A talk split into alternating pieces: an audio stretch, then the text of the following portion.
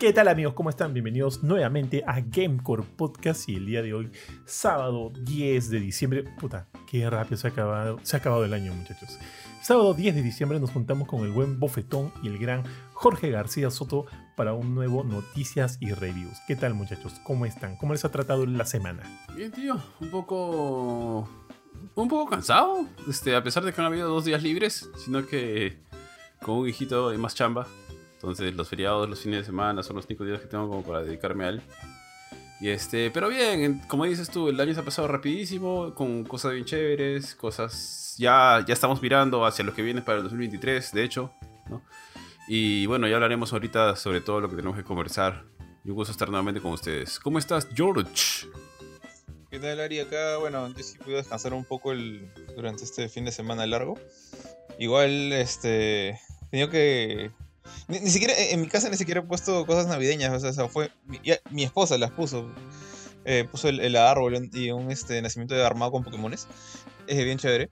Pero yo tuve que ir a, ayudar a mis papás en su casa con el suyo y tengo una insolación asquerosa en mis brazos.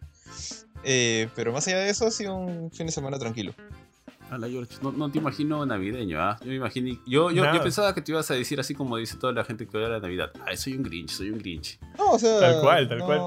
Yo no. Si, si por mí fuera, no adornaría de Navidad nada pero, esa foto del nacimiento de Pokémon tenemos que verla. ¿La has visto? Lo he visto, creo lo subió en una story, Shadia. Shadia lo subió en una story. Rótala, rótala, una fotito, pues, para enseñarle a mi chivolo, porque a mi hijo le encantan los Pokémon. Está con toda la fiebre de los Pokémon ahorita. Está bien, ahí debe, estar en el Instagram de mi esposa, como dice Johan. Si no, ahí se lo, lo busque y se lo paso. Chévere. Que, que Jorge haya ido a ayudar a sus viejos a, a, armar el árbol o los adornos, me parece recontra feeling. Yo imagino así, o sea, a, su, a sus papis, a mis tíos, con la hermana de Jorge todos felices pasando la foto con sus gorros navideños, y Jorge con su gorro navideño así con cara de asado, ¿no? como, un gato cuando le ponen una ropa y no le gusta, ¿no? Y mira la cámara así todo asado. tal cual, tío, tal cual. Y ojo, hablando de los adornos navideños, yo todavía no pongo nada en mi jato. Yo a, mí no, a mí no me gusta. Yo tampoco. Si por mí fuera, mi jato estaría así como siempre, ¿no? No le pondría adornos ni nada, pero a mí la sí le gusta. Es como que ya, ni modo, habrá que hacerlo. No, pero ¿no te gusta, tío, o te da pereza? A mí sí me gusta. No me gusta hacerlo, pero me encanta que mi jato esté adornada de Navidad. No, es que no, no me. O sea, digo, puta, cuánta luz, está prendiendo, apagando, vamos a. Sí, me, me da entre pereza y entre que. ¿Para qué? Manjas. Este. De repente sí. Bueno, pues eventualmente tengo hijos y les vacile, de repente más lo haría por ellos, ¿no? Que por mí, porque si por mí fuera, viviría solo, mi jato seguiría tal cual, ¿no? No, no, no le pondría ningún adornito. Porque sí, me da un poco de flojera y no es como que me, me entusiasme mucho, tío. ¿Tú ya pusiste tus adornos? no lo dijiste, tío. Bueno, sí, Pierina lo hizo. Este, dijo de que ya yo me encargué de guardarlos, así que ya mi chamba viene después de Año Nuevo. Pero a mí sí me gusta, tío. A mi mamá le encantaba adornar la casa, así, armaba esos nacimientos que se vean desde el piso hasta el techo. Bueno, que más que nacimiento parecía una jungla porque usan este papel verde con salpicado, que le ponen de todos los animalitos, un poco más de unicornio hasta ahí. Tal cual, tío. Yo le ponía legos a mis estos mis Legos, mi cuando era chivolo, cuando sí lo disfrutaba un poquito más. Pero ya, pues no, bueno, yo asumo que esta semana ya vamos a tener que comenzar a ordenar la casa, a adornar la casa. Y, pero me he dado cuenta que varios de mis adornos ya están recontra viejos, así que estaba pensando con Mila ir y comprar cosas. Lo que sí no hacemos es poner nacimiento, pero ese nacimiento navideño porque vamos a una chévere, ¿eh? sí, una paja. Yo me imagino, tío, tus nacimientos son así como que Play 5 este, con ropitas, ¿no? De Reyes Magos, de Así todos este, de angelitos. Cha, tío, bueno fuera, tío. y, en el medio pones así este, una PlayStation 1 mini, pues. ya, qué buena. oye, que, oye, alucina que eso es un buen marketing para Sony. Deberíamos picharle la idea, tío. Ay, si no, no es mala idea. sí se puede, ¿ah? Ya, ahora sí. Sí, no, se suena bien, weón. Ya, ya, bueno, ya, en fin, en fin. Listo, muchachos, empecemos el programa de hoy día. Tenemos tres reviews, las vamos a dejar para justo el final.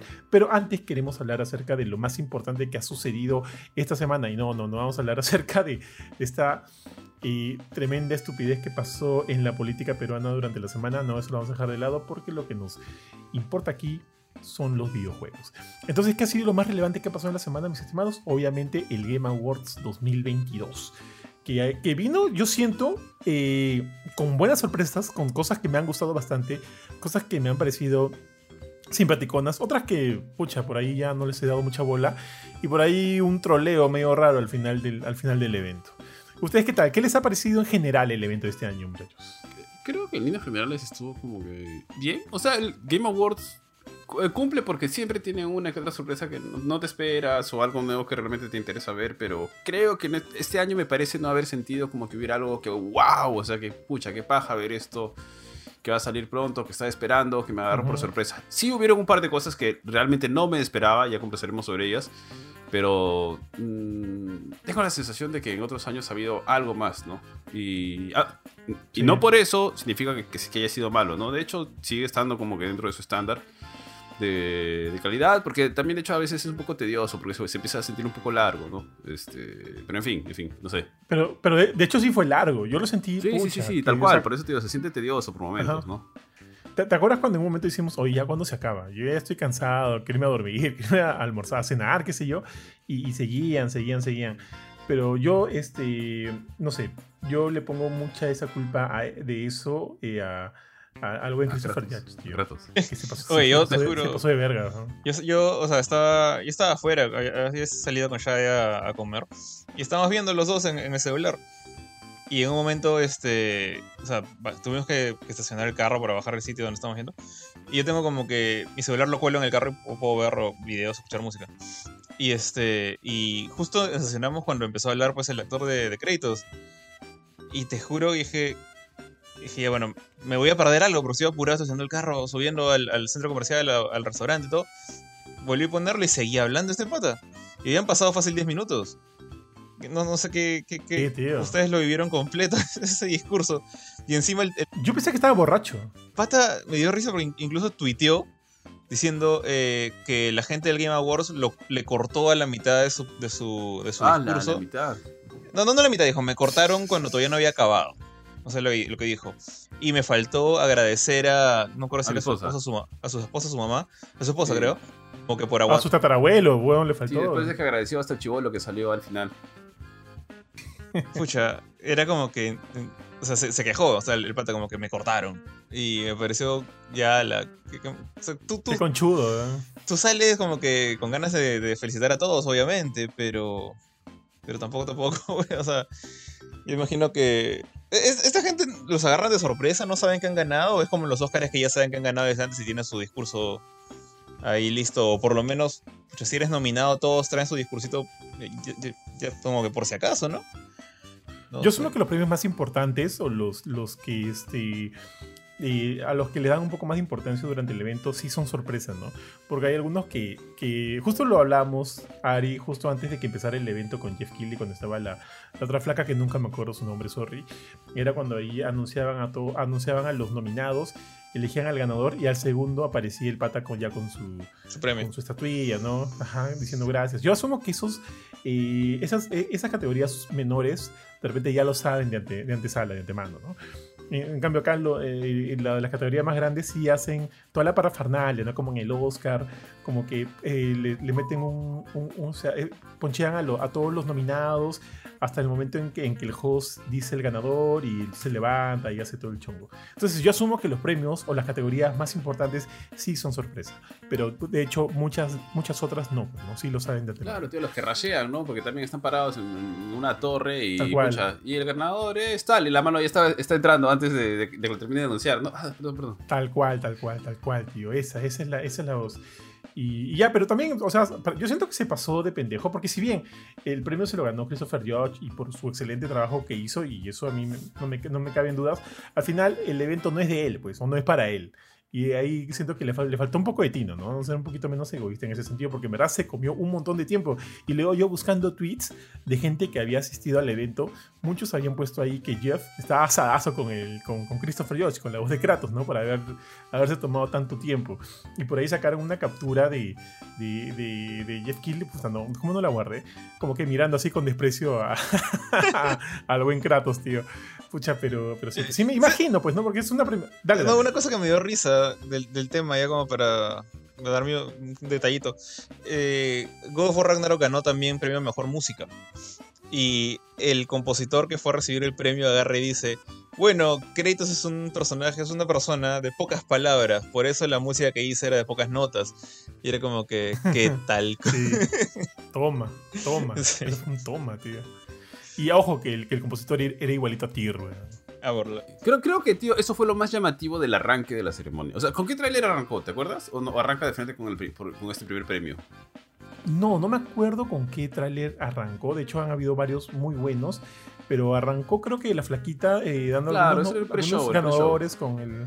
Sí, que tenía que ver con, con- con algunos de los premios indie, de los premios eSports y ese tipo de cosas. Y ya, así, bueno, comenzaron a llegar este trailers, trailers. Y por lo menos dos que, que jalaron mi ojo que finalmente. Ya sabemos que PlayStation le está dando bastante, bastante peso a lo que es eh, los lanzamientos en PC, ¿no? Y ya tenemos finalmente. O sea, ya sabemos que Returnal va a salir en, en PC. O sea, ya es confirmado oficialmente. Todavía no hay una ventana de lanzamiento. Pero por lo menos sí tuvimos ya la confirmación de que el, el eh, The Last of Us Parte 1 llega a PC en marzo del próximo año. Y eso está bien chévere. Pero todavía quedan algunas preguntas, ¿no? ¿Para cuándo Horizon Forbidden West? Que de hecho salió mucho antes. Se demora, tío. Falta. Y para. No, eso, eso- ¿Y eso para no va a salir hasta el 2024, por lo menos. O sea, mejor Tú- pídele para o de la- cuando Ragnarok. Claro, O The picholo. Last of Us Part. The Last of Us Parte 2 también, tío. No, Ah, ya esa, debería, esa, ya. esa está más cerca, esa está más cerca. ¿Qué más está haciendo Guerrilla, tío? Ah, bueno, los juegos VR, ¿no? Los VR, los VR. Pero igual, o sea, no es Guerrilla quien porta los juegos de Horizon a, la, a PC. Ay, claro. Creo que claro. es otro. O sea, es no otro. sé cuál es el que lo está haciendo ahorita, pero bueno, tiene su división Nixes, que es la que ha estado haciendo algunos. Pero lo que tú tienes que calcular es la salida del juego, más o menos, este, y tírale dos años para arriba. Año y medio, pues lo más rápido posible, año y medio. Pero ¿qué estaría por salir o qué debería revelarse? Ah, pero, y de- tío, pero ¿y de Last of Us Parte 1? Lo que pasa es que acuérdate que The Last of Us Todo no es un Parte juego ya de es un Play juego, 4. es un juego antiguo. Exacto, es un juego de Play 3, cholo. Es un Play juego 3, de perdón, Play perdón, 3. perdón. Play 3. Pero lo han Play sacado en Play 4 y se volvió a salir en Play 5. Entonces estás jugando un juego que ha salido, pues, pucha, no sé. antes- No, pero no, pero, pero no estás jugando el, el juego Claro, base de claro, Play pero, 3 o sea, o de Play pero ese 4, juego ya existe, pecholo. pues, ya existe. Estás loco, Petit. No, claro, o sea, yo, no sé, yo sé que no estás jugando esa versión, pero ese juego ya data de mucho más atrás. Entonces, Lo, lo único que yo podría entender es que se están esperando de repente a, a- a tener como que la versión completa de Horizon Forbidden West, con, con- también con el anuncio este del DLC de, de Burning Shores, que me suena a un reality, tío, a un, a un reality de TV, para tener, o sea, que ya esté eh, esa edición completa para ya lanzarla a PC. Aunque, aunque, aunque Spider-Man no la lanzaron completa. ¿no? por lo que han dicho, yo creo que se van a tomar, como, como dijeron más o menos, es una ventana de año y medio a dos años, dependiendo del juego, ¿ya? Porque, por ejemplo, lo que debería salir pronto, y te digo porque yo lo estoy así, lo tengo apuntado en mi mente, así, es este Ghost of Tsushima, que debería salir el próximo año, según cuándo salió. Debería salir eso. Ah, Ese es el más pronto, ese es el juego de PlayStation exclusivo, importante, que debería salir este pronto, ¿no? ¿Cuáles otros faltan? Ratchet también falta, no, hay, no- no, han dicho nada. Ya, Ratchet, Ghost of Tsushima, Souls. Gran Turismo 7. Demon Souls. Demon's Sí, Souls, Demon ese sí tengo mis dudas, ¿ah? De que vaya a salir. No, Sí, que, sí. eh, ¿Ah, sí? que. Demon's Souls no, no. O sea, el remake de Demon's Souls no está hecho por, por From Software. Yo creo que ese, ese sí lo pueden sacar. Ah, entonces sí podría O sea, no, ser. no, es, no es como Bloodborne, que no va a salir nunca. Pero Demon's Souls sí, yo creo. El remake, no el original. Ya, ese podría ser, sería chévere. Demon's Souls, este, ¿qué más tenemos? Por ahí algún juego que me esté faltando, ¿no? O sea, de Y de la generación de Play 4, ponte Bloodborne, toda esa gente. Bloodborne, No va nunca. Pucha, No, primero, prim- si, yo creo que llega a PC si es que primero sale una versión especial para Play 5, ya, no, no, no un remake, pero un remasterizado así, por ahí que sí sale. Si es así, si no, dudo, dudo bastante.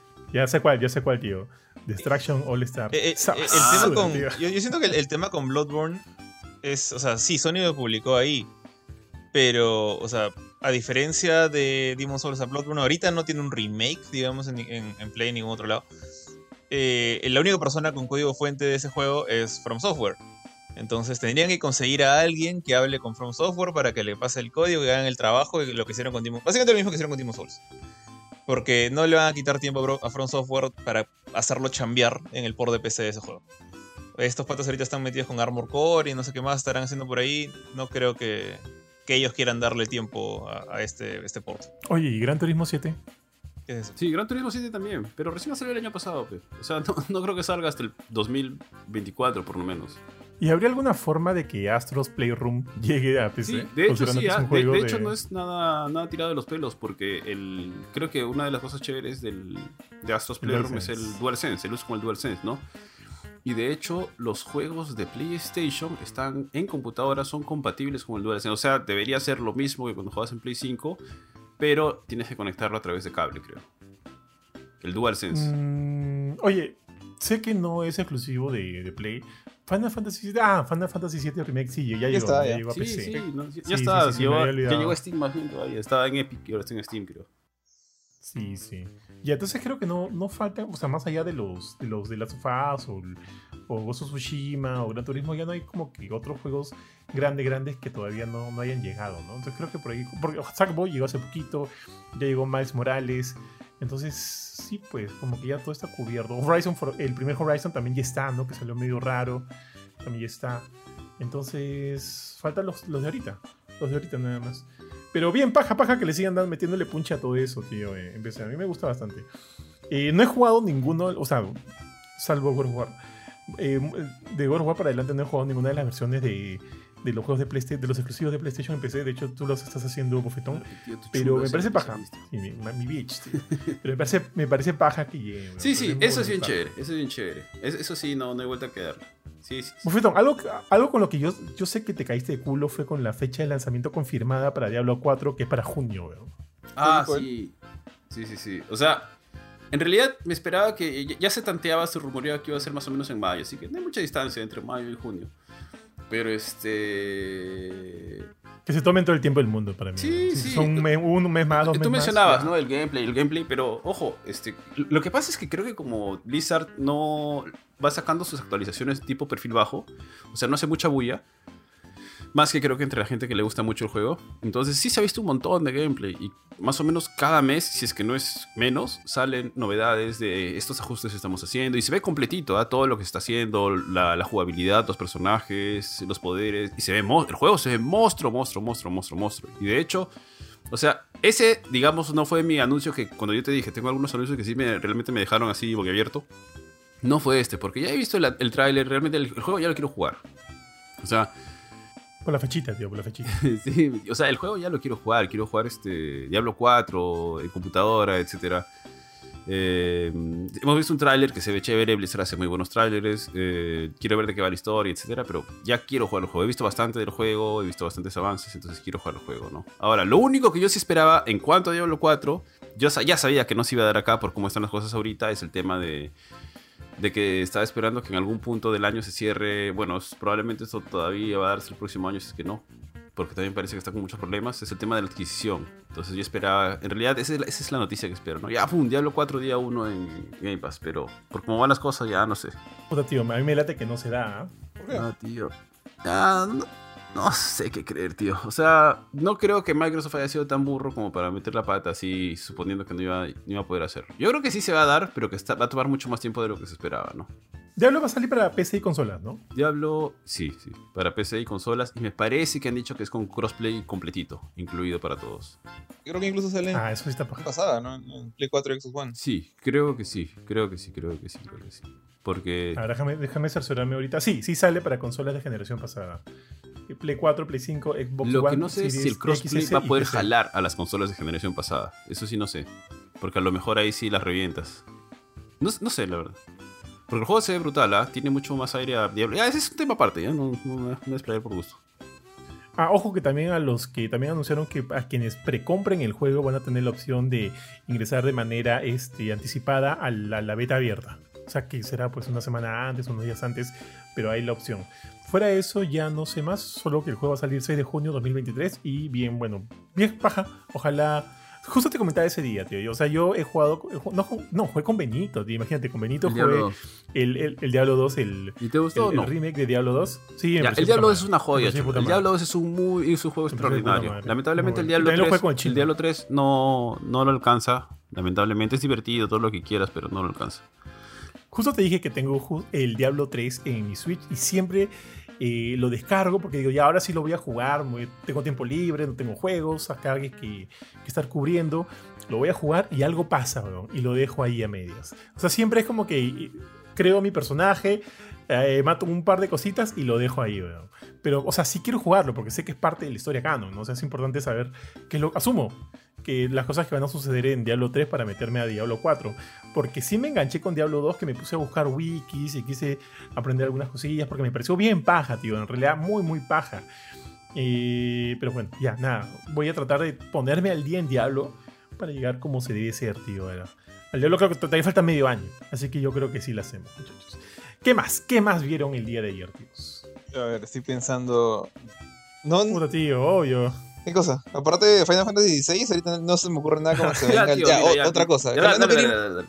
no quería irme de frente a Final Fantasy XVI, que fue prácticamente el cierre del Escuertea, evento. escuertea, tío. Eh, Ah, ok, pero ok. creo que mi, mi primer momento de hype en, en el evento fue con Hades 2. Sí, ahí está. Ah, esa es. sí, esa sí, es. cuando- esa no me la esperaba. Esa no me la esperaba. Cuando, cuando mostraron esta, o sea, no, no dicen Hades 2 de arranque, no o sea, esta cinemática que tenía el mismo estilo, pues con, con tintas súper oscuras de, de Hades, tipo, tipo Mike Mignola, por así decirlo, tipo Hellboy, eh, pero con otro estilo de, anatomía.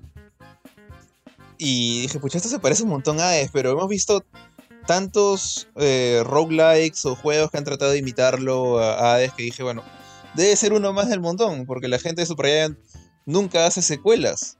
Han hecho Bastion, han hecho este Transistor, han hecho este juego de básquet que nunca me acuerdo cómo se llama, y han hecho este después eh, Hades, ¿no? Hades. Y luego cuando ves ya los.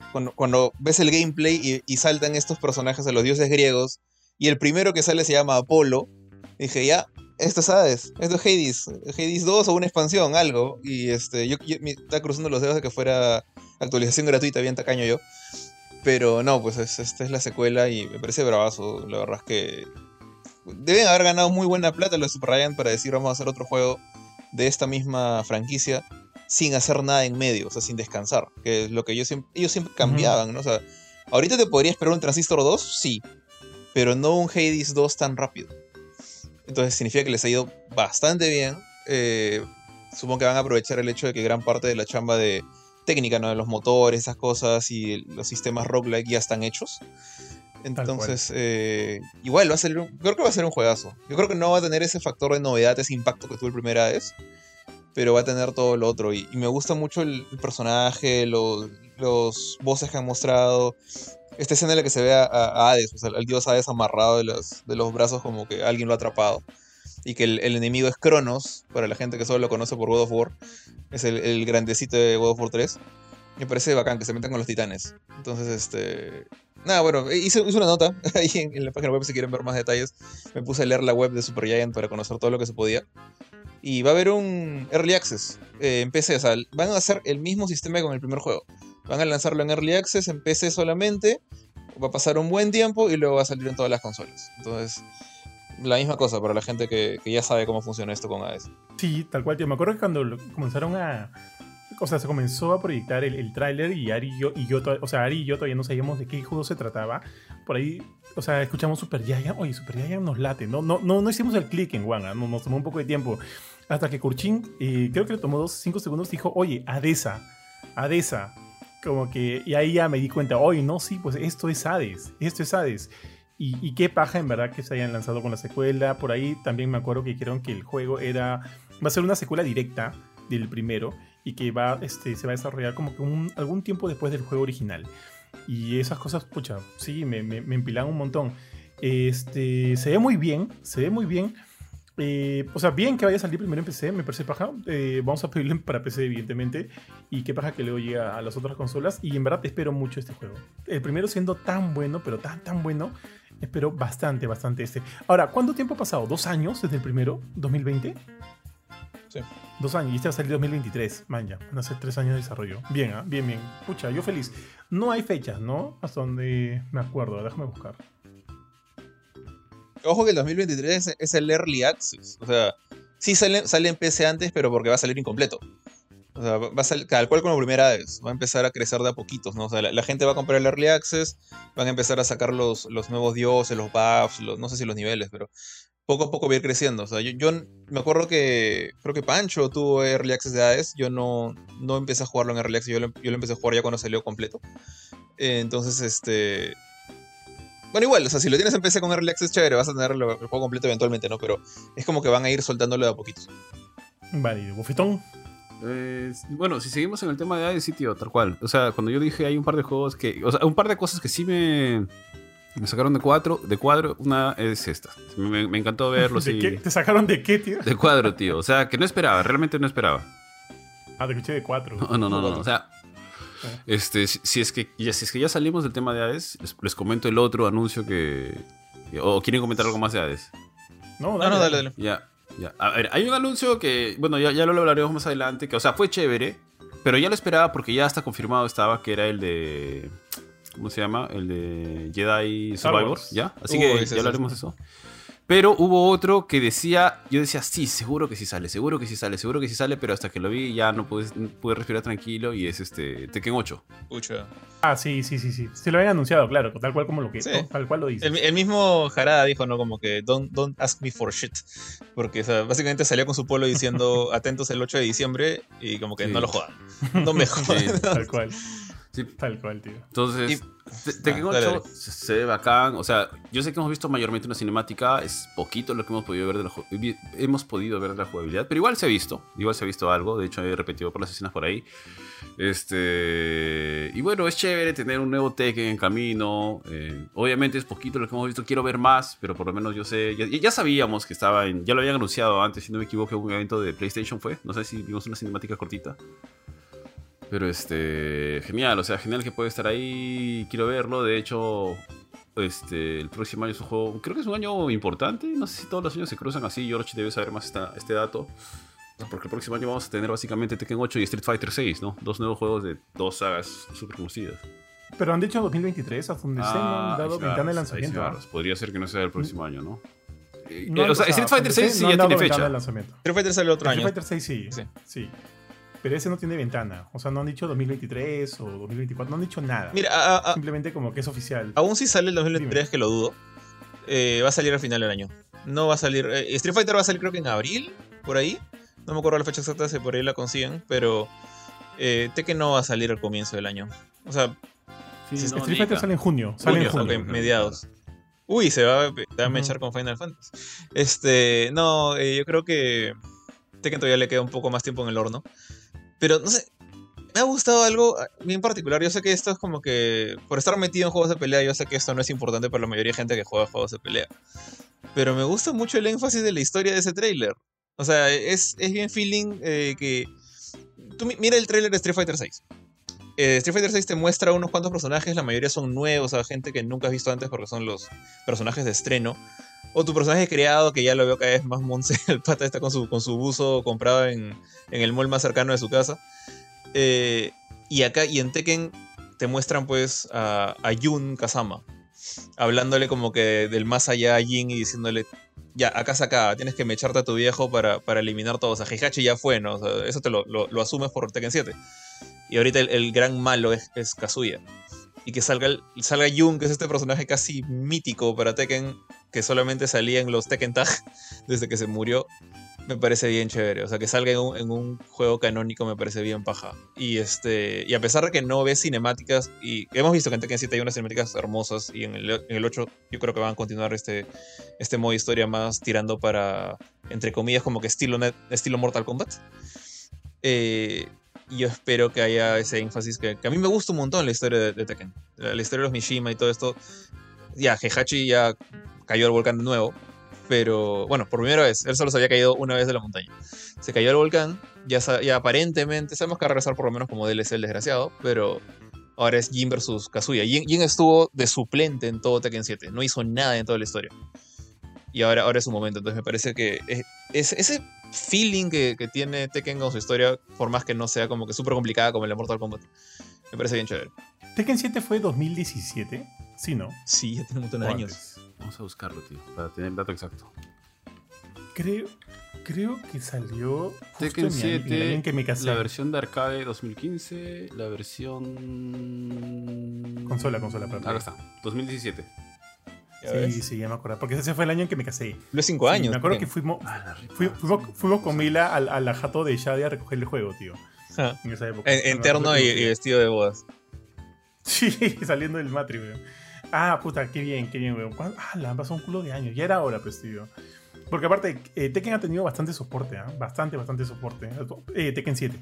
Así que ya le tocaba. A mí también me ha gustado mucho lo que, lo que hemos visto. Esperaba por lo menos una ventana de lanzamiento, pero me quedo más que a gusto con, con, lo, con las expectativas que nos ha brindado esta primera aproximación al juego. Ya este tráiler un poco más más gordito, más, más armado. Además, tío, creo, creo igual, que George, no sé, a lo mejor yo me estoy equivocando acá, pero estoy tratando, tratando de hacer memoria. Pero desde Tekken 5, incluyendo a Tekken 5, no ha habido un Tekken flojito, ¿no? El más flojito que ha habido es el Tekken 4, creo.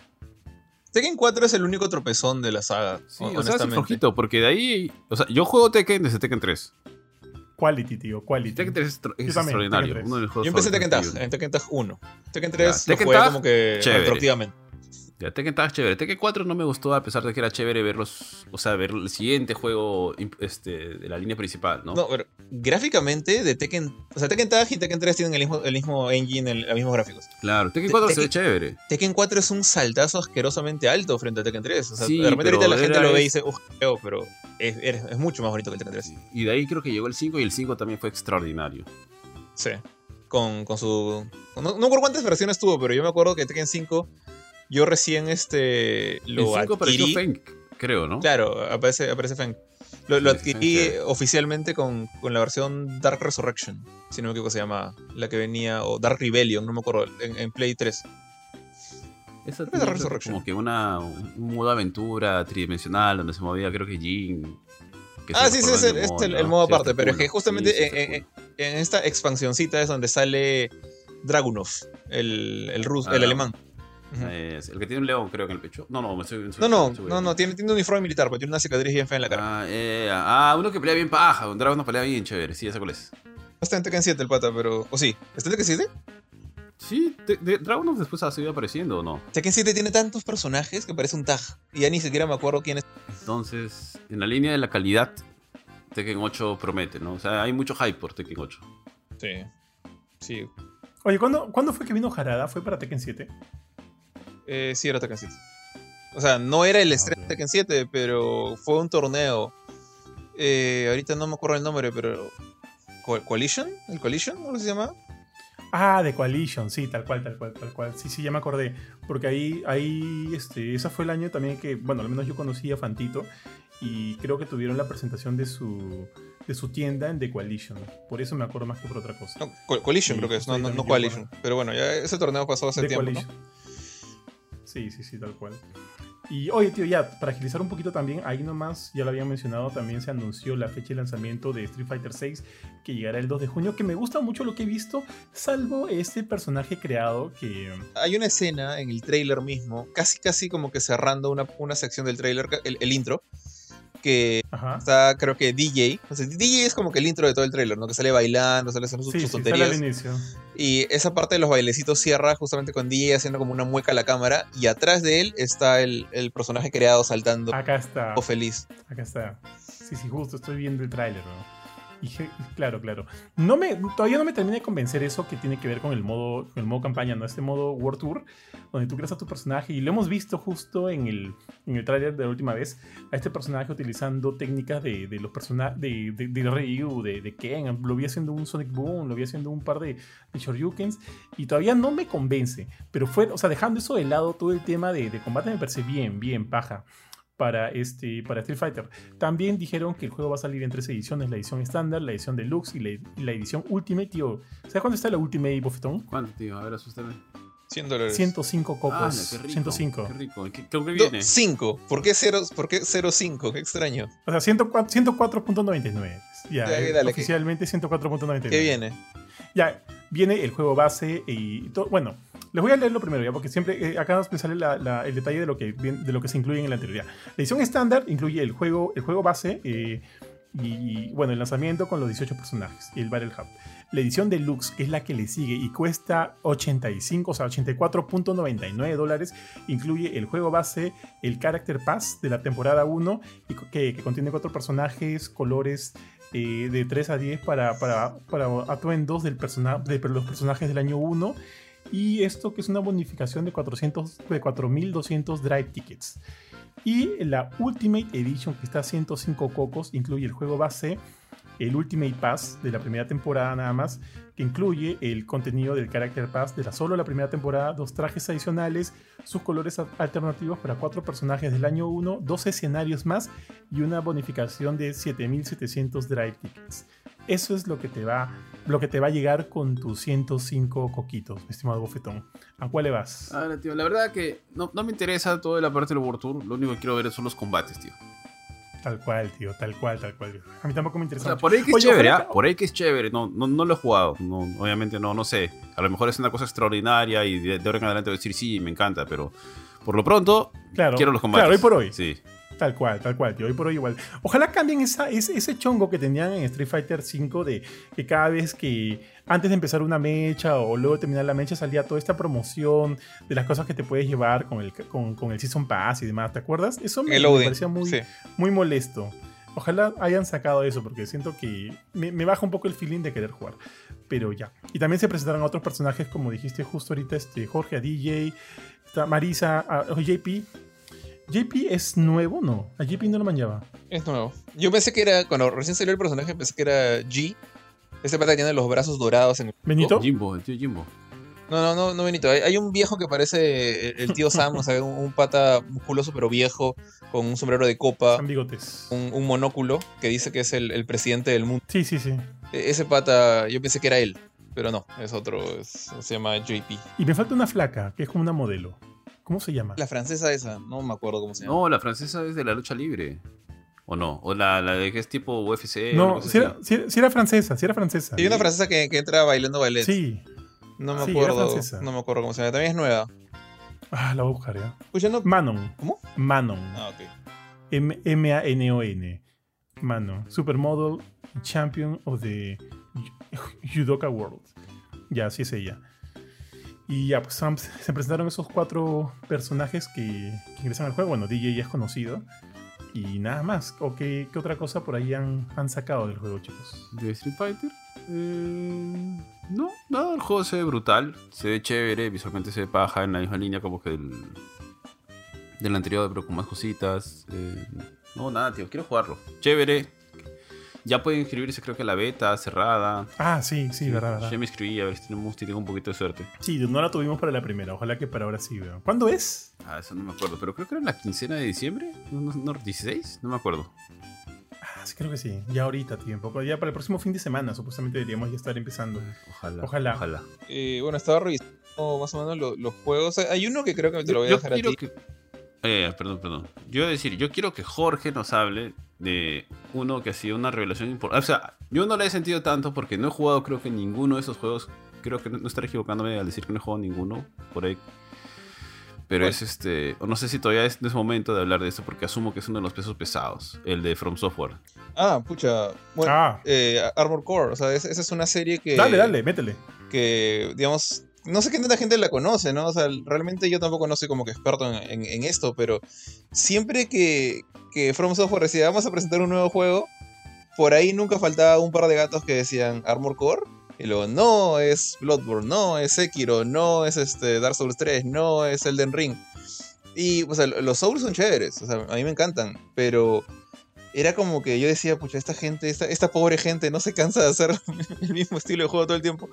Y aunque Sekiro fue como que, en cierta manera, lo yo creo para ellos haber sido como que una especie de, de bo- bocanada de aire, Elden Ring no. Entonces, eh, Armor Core sí es una cosa totalmente distinta.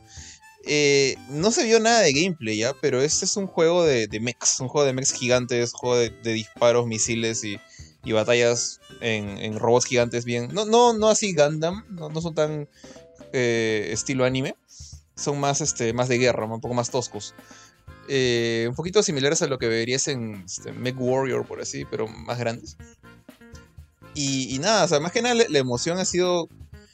No, no he visto nada del juego. No, no puedo decir si el juego va a ser chévere o no va a ser chévere en base a lo que he visto. Pero es la, la emoción de, por un lado, decir, por fin esta serie regresa, pa- parecía que había sido olvidada. Y segunda parte, From Software que haga otra cosa que no sea un Souls. Y que demuestre que también pueden hacer eso. Entonces... Lo paja de eso es- yo creo que es que, es que, o sea, ya tienen como que tanto ganado que si, o sea, si quieren hacer Armor Core, Bandai Namco les va a decir, puta, háganlo, háganlo. Eso es lo que a mí me parece chévere. Alucina que por un momento yo pensé que se trataba de Metal Wolf Chaos. Eso no es de From Software, sí. ¿Es de From Software? Sí, es de From- claro, es de From Software. Ya, bueno, esa es, la, lo más cercano a, a un... Sí me acuerdo que, lanzaron un remake hace unos... ¿Un año? ¿Dos años? Un remaster, un remaster. Remaster. ese juego es, el- es, es el- es como una versión Deadpool de, de Armor Core. O sea, es, no se toma nada en serio, full chongo, es... Creo que tú eres el presidente de los Estados Unidos manejando un mech, Tal cual. pero... Tal cual. no. Eres, eres Agasti, eres Agasti, manejando un, un mech ahí por todo, por Estados Unidos. Sí, weón, es, el juego es, como tú lo dices, es así de estúpido. Eh, por un momento yo pensé, dije, oye, From Software va a hacer esto, puta, me cagaría de risa. Y con esa calidad Pero- del trailer, pues. Sí, sí, sí, tío.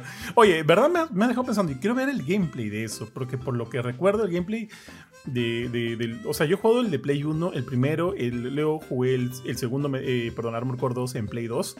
Y, y- y, o sea, lo recuerdo bastante rudimentario, ¿no? Quiero ver cómo van a traducir esto ahorita a experiencias más modernas. O sea, pero asumo que vamos a esperar todavía un buen tiempo, ¿no? Hasta ver algo más armadito. Yo creo que sí falta mucho que esperar. Si ni siquiera se ha mostrado un gameplay, falta, falta bastante.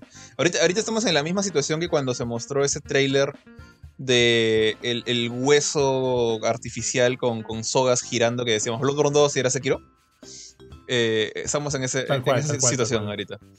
Entonces, Cuando vimos el huesito. el huesito, el huesito de la manito de, de, de Wolf. De, de Sekiro Sí, mismo, ¿no? Sí. Pero, pero nada, sí, o sea, hype de todas maneras. Cualquier cosa que haga From Software, tú sabes que, que viene con hype, ¿no? Ya los pitufos, tío, los pitufos. Los pitufos Soul sería bravazo, como que invades la, la pitufidía de tus amigos a destruir todo y quemar las pitufifresas. Sería bravazo. Puta, tío. Ar- Aries cuirtea, ¿no? Escucharte decir eso. ya, pero bien, bien. Ya, oye, otro anuncio que, que, bueno, que ya habíamos visto un poquito. eh, De hecho, habíamos visto un tráiler más armado hace algunos meses. Este año se, se compartió. Y que, bueno, finalmente ya también este juego ya tiene fecha de lanzamiento. Es este Suicide Squad Kill de Justice League. Nos mostraron otro tráiler cinemático Sí. cinemático, todavía no hemos visto como que gameplay del juego. Y, o sea, yo quiero ver ya, quiero ver algo, o sea, yo ya quiero ver gameplay. Pero bueno, nos mostraron otro tráiler cinemático, pero este fue un tráiler relativamente especial porque nos mostraron a, a- Batman, eh, que también va a ser parte del juego, ¿no? También va a ser, entre comillas, uno de los enemigos de la, de la, de la, del, del Suicide Squad. Eh, este, y, y ese tráiler fue bastante feeling, como les decía, porque justo hace unas, unas semanas nos enteramos del triste fallecimiento de Kevin Conroy, quien le ha prestado la voz a Batman durante muchas de sus en- encarnaciones animadas.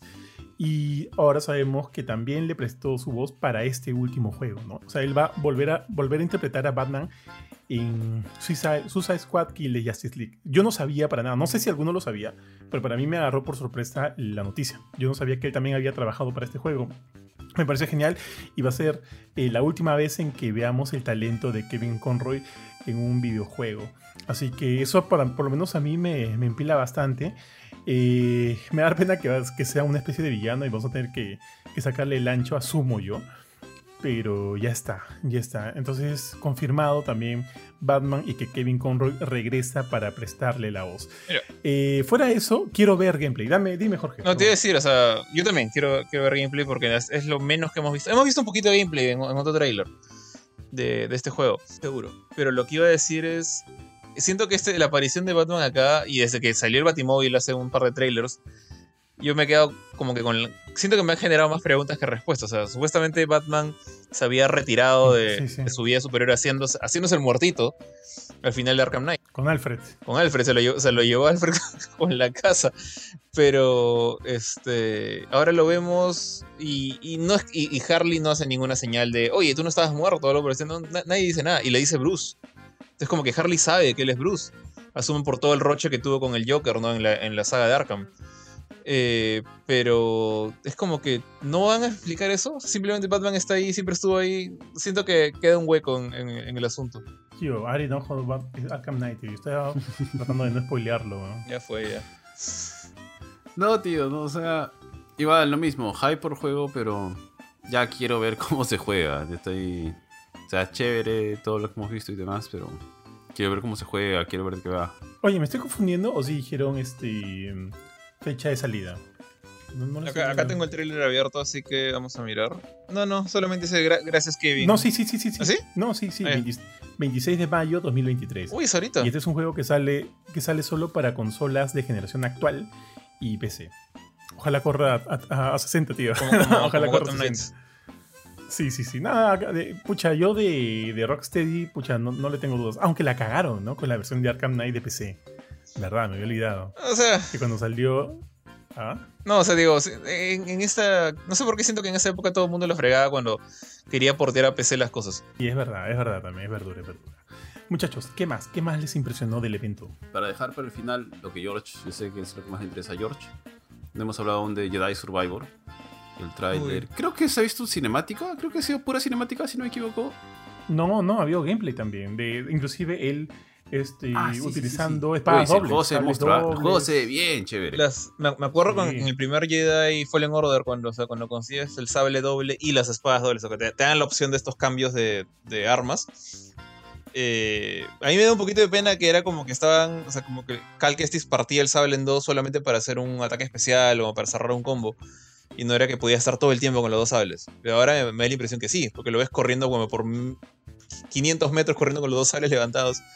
Así que mínimo, mínimo tenemos este, nuevas, nuevas técnicas de, de lightsaber. ¿Ya has visto que tiene también un sable idéntico al de a Kylo ¿Qué Ren? dices? ¿A qué?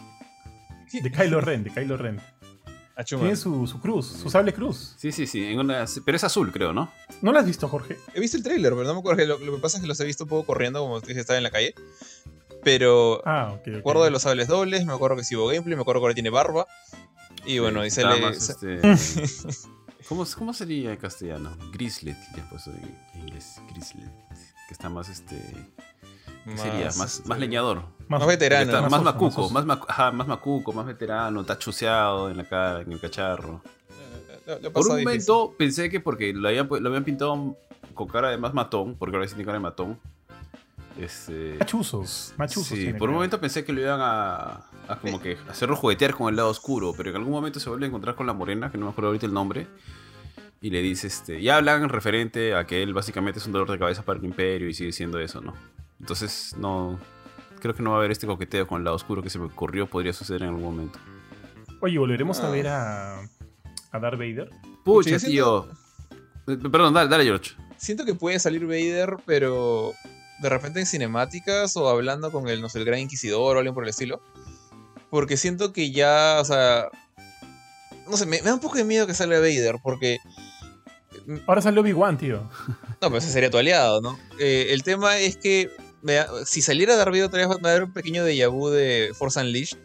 ¿Te, te acuerdas que en Force Unleashed, o sea, la, la pelea final con, con Vader es mucho más desesperada, como que se siente como que un momento contra un pata que, que no deberías mecharte, pero igual le ganas a la justa si lo viene el emperador y te hacen shit. Eh, y luego en Force Unleashed 2, Vader es como que lo tienes de hijo. Y entonces siento que ya es porque ya, tienes que ganarle, porque en fin, ya peleaste vos repetido. Y Vader pierde un, po- un poco de esa mística. Entonces ahorita preferiría que, le den el chance a, otro villano importante. De, repente no inventado así como, como los inquisidores del juego anterior. Eh, podría ser, como dije, el gran inquisidor, ¿no? El, el cabezón este huevo duro que, que hemos visto hace poco en... Huevo duro. en ¿Dónde lo vimos? En Obi-Wan. sí, sí. A Grievous, tío, a Grievous. Griego está bien muerto a estas alturas. ¿Qué, qué, que lo van a reparar? Ah, bueno, repararon a Maul. ¿No lo repararon? Arreglaron a Maul. No creo que Sí, reparen a tío, tal cual, era un robot, tío. Mol era un ser humano. Bueno, ya, un ser humano, pues era un ser viviente, pues. Pucha, O sea, bueno, todo sí, todo o sea, se puede, cholo, todo se puede. Pues, sí se puede, pero Sí, yo sí. siento que Grievous no- Mientras genere dinero, todo se puede. Grievous no tiene ese carisma, no tiene el carisma que tenía Maul. O sea, sí, se, se lo bajó No Mace, sé, Mace ah. Windu en una serie animada. O sea, no te pases. Grievous brother. era mucho más paja que Mol para mí. Eh, pero, Oh, pero, en la, pero en la serie animada. Ah, Claro, en la serie animada, en la película, cosa. o sea, claro, porque lo que pasa es que tú Sí. llegas a la película y la película es como que, oye, qué chévere, todo lo que he visto que estaba en la serie anima- animada, que por cierto la encontré, está en Disney Plus, no sé si está completa, pero al menos Ah, encontré que está. Ayer, ayer, antes de ayer la, la busqué. Porque en la pela como que te la baja. Grievous te la No, la baja cuando ya estás la como que pela- totalmente Claro, y es el cierre, es el cierre nada más de Grievous. Grievous es súper sonso en la pela. Claro. Pero ahora, si, porque- si- si comparas al, al Grievous de Clone Wars con el Darth Maul de Clone Wars y de Rebels, Ya, Darth, claro, Maul, claro. Darth Maul también gana. Ya, sí. Otra vez. Ya, porque Darth Maul que- en las películas en realidad tampoco nos queda mucho. Es chévere porque se le da todo No. matón y pelea con un sable así largazo, pues. Y que, que luego... Tío, es la verdad. Es la, era la primera vez que, estabas viendo que alguien, que, exactamente, que sacaba un sable y de, de repente te sacaba otro del otro lado. Ya, pues, tío, ¿qué ibas a hacer? Ya te, te entregabas nomás. Porque Da- Darth Maul no hace nada más que la película que me echara y mirarte con la cara mala, nada más, no hace nada Sí, más en no, la no pela. hace nada, no pero aún nada, así es, es, es como que un personaje imponente porque dice este brother me da miedo, ¿no? O sea, me, me puede hacer algo. Sa- ¿Sabes por qué no hace nada, no? Maul en la película. No sé, tío. Tenía que- Porque el actor es este. Ah, se me fue el nombre del ¿No actor. es uno tío. de los- ah, Ray de los de Park. Matrix? Ray Park. ¿Ah? Es uno de los de Matrix, uno de los que hacían man- este, piruetas en Matrix. O sea, No, el- no el sé pata si se de dedica a hacer eso. no me acuerdo, no, es, pero- no es actor, actor, el pata es más Sí, doble de Claro, claro, imaginé cual, que, por ahí iba la cosa, sí, sí. Pero bueno, este, tal cual. Él- ojo, él fue. Solo, solo, solo para ah, terminar eso, él, él fue Toad en la película de X-Men, este, la primera película de X-Men. Sí, pucha, pobrecito. O sea, eh, ese rango, ese rango es. Así que por eso como que no actúa. Él es como, justo lo dijeron, ¿no? Se encarga de hacer piruetas, acrobacias, como que este tipo de cosas. como Vin Diesel. Por eso lo O sea, castearon como como Vin Diesel, tío. Perdón, perdón. Como Vin Diesel. Tal cual, tal cual, tal cual, Bien, tío. tío. Dale, dale. Dale, tío. te No, lo que iba a Dale, decir era que acá todos hemos jugado este Jedi Fallen Order, ¿no? Lo hemos terminado, ¿cierto? Sí. dale. Sí. Ya. Tío, cuando aparece Darth Vader al final, pucha, a mí me pareció épico. A mí me pareció monstruo. Ah, ¿ah? sí. Yo- me pareció genial. Ahora, si, si tuviera la chance de que apareciera otra vez, bueno, que sea repitente, ¿no? Quizá George en ese sentido tiene razón. Porque la verdad es que cuando apareció al final, yo, o sea, no, no, no se me hubiera cruzado en la cabeza que podía mechar, ¿no? Sino básicamente me estaba escapando para que no, no me aplaste esta fuerza, pues, este que arrasaba todo a su alrededor. O sea, ver a un Darth Vader así como, como este el que apareció en, en Obi-Wan Kenobi, que era imponente, porque cuando ya lo ves en las películas antiguas es un poquito chistosito, ridículo. Pero verlo nuevamente así con todo su, su potencial me pareció bacán. O sea, no, no, no, no niego, y quizá esto es una cosa muy mía, un, un tema de fanático, que me gustaría volver a ver a Darth Vader. No quiero ganarle, porque creo que me sentiría mal de ganarle, pero sí quiero así escaparme de él nuevamente. No, no, no, no, me- no, no me sentiría mal, no me sentiría mal que vuelva a suceder, Mm. que sea más imponente. todo. No sé, tío. Me gustó mucho cuando apareció en la primera. Tío, no sé por qué siento que, que esto está a punto de desviarse a, a quieres que León te, te acorrale en la disco algo así, tío, ¿no? Tío, ¿y si ahora tienes que escaparte del emperador? No, ¿qué te va a perseguir el emperador? No, tío, ¿qué te puedes Pobrecito. caminar? Así, vol- Me volando, ¿no? Volando con sus pues. rayos. ¡Ah! Claro, me lanzaron un rayo nomás y tendré que escaparme. ¿Qué puedo hacer? Yo creo que ya, o sea, el- el- la idea de escaparte como loco ya no va a funcionar acá. Tienen, tienen que hacer otro tipo Sí, de exacto. escena. Sí, sí, sí. ¿Y si lo matan? ¿Y si lo matan? Ya, Muere, chévere. Chévere, pues, tío, Sí, o chévere. sea, ya no- no se Jorge no tiene corazón, lo Jorge no matan, tiene pues. corazón. Ah, sí, tío. Ah, antes de entrar, hay otra cosita que se nos está pasando. Antes de entrar al Final Fantasy XVI, creo que Jorge No, ya no, está no, aguanta. Fecha, fecha, tío. Ah, fecha, ya, fecha dale, del dale, verdad. ¿Te acuerdas? Porque no me juego- acuerdo. No, estoy buscándolo. Ah, ya, acá está, acá está, acá está, tío. Eh, está para el 16 de marzo. Cerquita. Ahorita también. Cerquita, tío. Ahorita Uy, está el, próximo año está genial así. Marzo. Y ahí fue el, este, Tío, y, y, y, y sabes, ¿no? ¿Qué, tío? ¿Qué pasó, tío? ¿Va a salir Tolaca?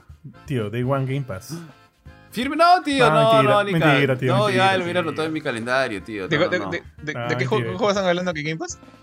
No, no, te- está aquí vacilando el tío Bofetín. Sí, ta- estaba troleando. No, no. Pero, pero no me sorprendería si llega. No, de Ojo. que llega, llega, pero no, no de One, pues, o sea, llegará el, próximo- el siguiente año, una cosa así. Bueno, yo lo jugué en Game Pass, ¿ah? El, el primero. Ah, ya fue Leon Order. Sí, ahora, antes de, de llegar, porque creo que ya se nos están empezando a acabar, creo que los anuncios importantes. Ver, Bueno, no hemos hablado nada de los ganadores, si es que vamos a hablar, pero me acabo de- se acaba de venir a mi cabeza este, el nuevo adelanto de Mario, tío. Qué bien se ve esa película. Quería seguir viendo ¿Cuál? la película, o sea, Ah, me perdí completamente sí, sí, sí. de la transmisión. 15, no, 5 minutos, 5 minutos fueron creo. Sí, más o menos. me perdí completamente la transmisión, tío, y quería seguir viendo la película. Dije, cuando terminó, ¿qué pasó? Dije, ¿qué pasó? No, ¿dónde estamos? Pucha, Tío, yo me olvidé que estábamos en la transmisión, weón. Yo estaba como que ya, simplemente estaba viendo. Quería exactamente como tú, ya. Oye, ¿qué? ¿Acabó? Quiero ver más, quiero ver más. Esa secuencia, ese clip, nada más estaba lleno de un montón de fanservice que de hecho se ha visto durante los trailers. A mí me ha cautivado, me gusta mucho. Ojo que la voz de Chris Pratt sigue sin convencerme del todo, pero eh, Bofetón dijo algo también importante.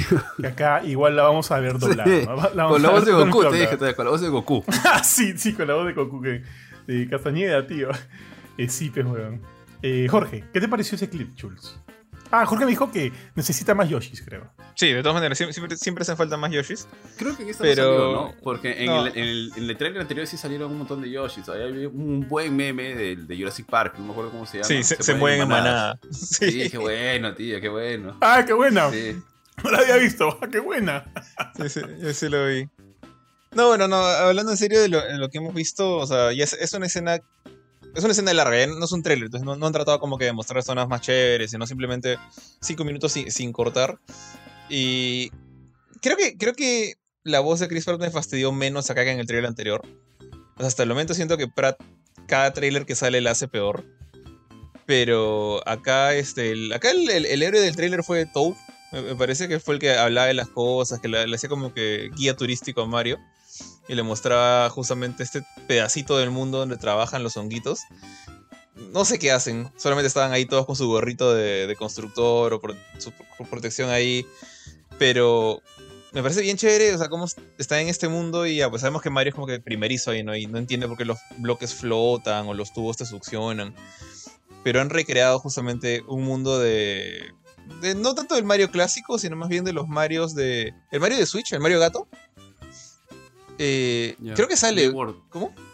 ¿No es ese de 3D World o ese es el de 3DS? No, ese es el de 3DS. Este es... New Super Mario Bros. ¿no es? No, tampoco. el, Mario Gato, el Mario que tiene el gato. Ese, es el Mario que quiero saber, no me acuerdo cómo se llama. Porque no, lo he jugado en casa de amigos, ¿no? nunca lo jugué mi juego, no, no, tenía ese juego. Pero. Sí, era Super Mario 3D, World. Super Mario 3D ah, World. sorry, Ari. Pero ya.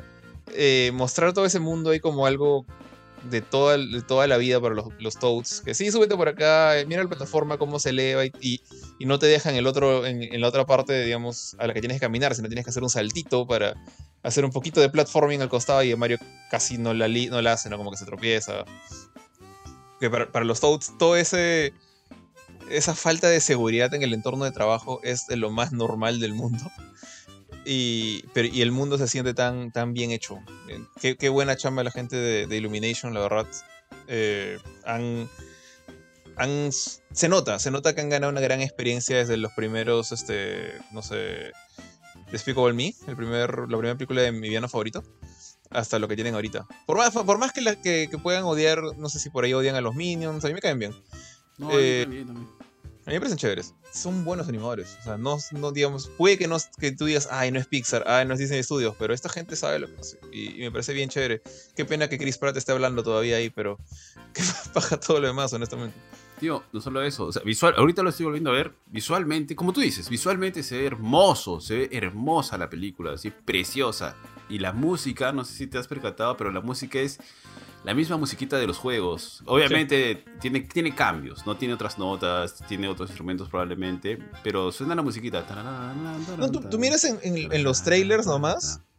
Los trailers es la música de, un nivel de Mario común y corriente, pero la, Tal cual. La, hacen sinfónica y elevan las, las, notas. Se siente bien bacán. Se, se, siente casi como que nota de película épica. Sí, o sea, mucha. Quiero ver esta pela, tío bueno, felizmente Dante, Dante también le gusta, así que ya probablemente voy a ir al estreno a ver esa película. Fijo, tío, fijo, fijo. Tíos, otro juego del cual es, relativamente importante y que, creo que no hemos dicho nada es eh, la secuela de Death Stranding, que también se presentó durante el evento. Y de hecho, este, ya anticipábamos, ¿no? Que que iba a suceder porque Kojima estuvo jodiendo todo desde hace dos semanas, ¿no? De que iba a estar ahí, y, sus, y sus pósters y sus misterios, y y Jeff también dijo que Kojima iba a estar presente. Y en un momento cuando ya vimos a, Jeff empezar a salivar, dijimos, ya, ahorita entra Kojima, tío. De todas maneras, ahorita entra Kojima y tal cual entró Kojima a presentar que en efecto se está trabajando de manera oficial en la secuela de Death Stranding, ahorita titulada como Death Stranding 2, pero me llamó la atención que eso de Death Stranding 2 es como que título... Eh, por el momento. O sea, es un título en trabajo todavía, que parece que va, va, va a variar. Ese no va a ser el nombre, el nombre final del juego. Mira, cuando justo estaba saliendo ese tráiler, yo me perdí porque estábamos subiendo también los videos a nuestros a Instagram y a Facebook. Al inicio sale pues la chica esta, Lía, la actriz se llama Lía Sidua, ah, es una francesa. Sí, sí, sí. que sale con un bebito. Sí, sí, la pago, sí la pago. Sale, sale con un bebito. Parece como que hubieran elementos de precuela, ¿no? En este juego. O no sé si es el bebito de Norman Reedus. También sale un bebito pulpo en algún momento. y luego vemos a Norman Reedus viejo. Yo no. no, digo, el bebé Cthulhu. El bebé Cthulhu. Yo no sé, o sea, obviamente todo eso está eh, mm, su- supeditado a la cabecita, a la tan extraña cabecita de Hideo Kojima, así que no, no sé qué esperar. Eh, él dijo ¿no? en un momento que ha tenido que reescribir de cero el, todo el juego porque la cagó con el primero, ya que como que, como que predijo el futuro cuando llegó la pandemia. Y así que tenía miedo de, de volverlo a hacer, así que cambió cositas, qué sé yo. Y nada, pues eso es por lo pronto lo único que sabemos. Que el juego está en desarrollo, no han hablado de fechas, pero sabemos que va a estar como protagonista tanto Norman Reedus como Lia Sidua. Creo que vas a poder este, manejar a los tres. Y también habló de Troy Baker como protagonista. Troy Baker fue el villano. Eh, per- perdón, Bofetón, tú no lo has jugado, No, ¿no? tío, no. Este. Ya Troy Baker aparece como un villano del primer juego, pero el único personaje jugable en el primero es Norman Reedus. Acá parece que van a ser los tres o los tres van a compartir protagonismo o algo así. Así que veremos pues no hacia dónde se dirige una secuela de un juego tan tan extrañamente interesante como lo fue el primer Death Stranding. Y ya, ojo, algo que sí debo decir es que siento que yo no hubiera esperado, o sea, si, si, si existía un Death Stranding 2 o no, la verdad no me importa mucho. Ahora, bueno, ya, con toda la experiencia del primero, esperemos que se profundice mucho más este segundo para que la, experiencia sea como, no sé, sea un poco más este. un poco más completa. Porque el, primero, con, con que puede ser, siento que es un gusto adquirido, de todas maneras. Ah, Entonces hay que ver si esto ya mejora eso. Pero bueno, eso fue. Ahora, sé que también Kojima está trabajando en otro juego, ¿no? Con el Fanning, con no me acuerdo quién más. Sí, está trabajando en dos más. Creo que uno es ese, el que está diciendo, el de Ajá. Fanning. Overdose, ese se llama. Overdose. Y el otro, porque creo que no es este, el otro es el juego de Xbox. Que hicieron la payasada. El de en la nube. Ajá, sí. Sí, estamos haciendo un juego y nada más, eso fue todo. O sea, son tres juegos en los que está metido ahorita Kojima Productions. Y ya, pues bueno, ojalá salga bien, pues, tío. Eh, ¿Qué más? ¿Qué más, muchachos? De las premiaciones, God of War se llevó casi todo. Por ahí alguna sorpresa. Este. ¿Qué? ¿Hubo alguna que fuera sorpresa? Así que digamos. No, no me esperaba esta. Yo no esperaba que Multiversus ganara juego de pelea. Ah, yo, yo bueno, yo sí, no. Se dije, tiene chance, tiene chance, decía. Sí, o Pero sea, no- era, creo que era King of Fighters o Multiversus. No, no había mucho ahí. Y acá, pues, no sé qué tanto, qué tanto vale el voto de la prensa frente a la, a la gente que vota en la web, pero a mucha más gente juega Multiversus que cualquier otro juego de peleas eh, de los que están en esa lista. Tío, hay gente que me habla de que sus hijos han empezado a ver este Bugs Bunny y Tommy Jerry por multiversos. Sí, pues eso. De hecho, o sea, de hecho es más popular, de todas maneras. Y es más fácil que alguien se meta en Multiversus que en King of Fighters. También. Entonces sí, tenía chance para ganar, pero sí, debo decir que me sorprendió. En todo caso, me sorprendió que no ganara Sifu. Mentira. Este, ah, me sorprendió que Sifu no ganara. mm, O sea, Sifu no ganara nada. No ganó nada, se fue con las manos vacías, tío. Esperaba que por lo menos ganara Mejor o juego de peleas indie que tío. o- También te pones payaso. o mejor indie, tío. O sea, tenía, siento que debió haber ganado algo, porque en verdad es un juegazo. Es un juegazo. Me dio un poco de pena, pero bueno, el gato se llevó dos premios. Justo, el gato se llevó los dos premios en los que también estaba Sifu. Se llevó mejor debut indie y, me- y mejor juego indie. Y yo ahí sí reclamo, tío, porque no, no, no estoy de acuerdo.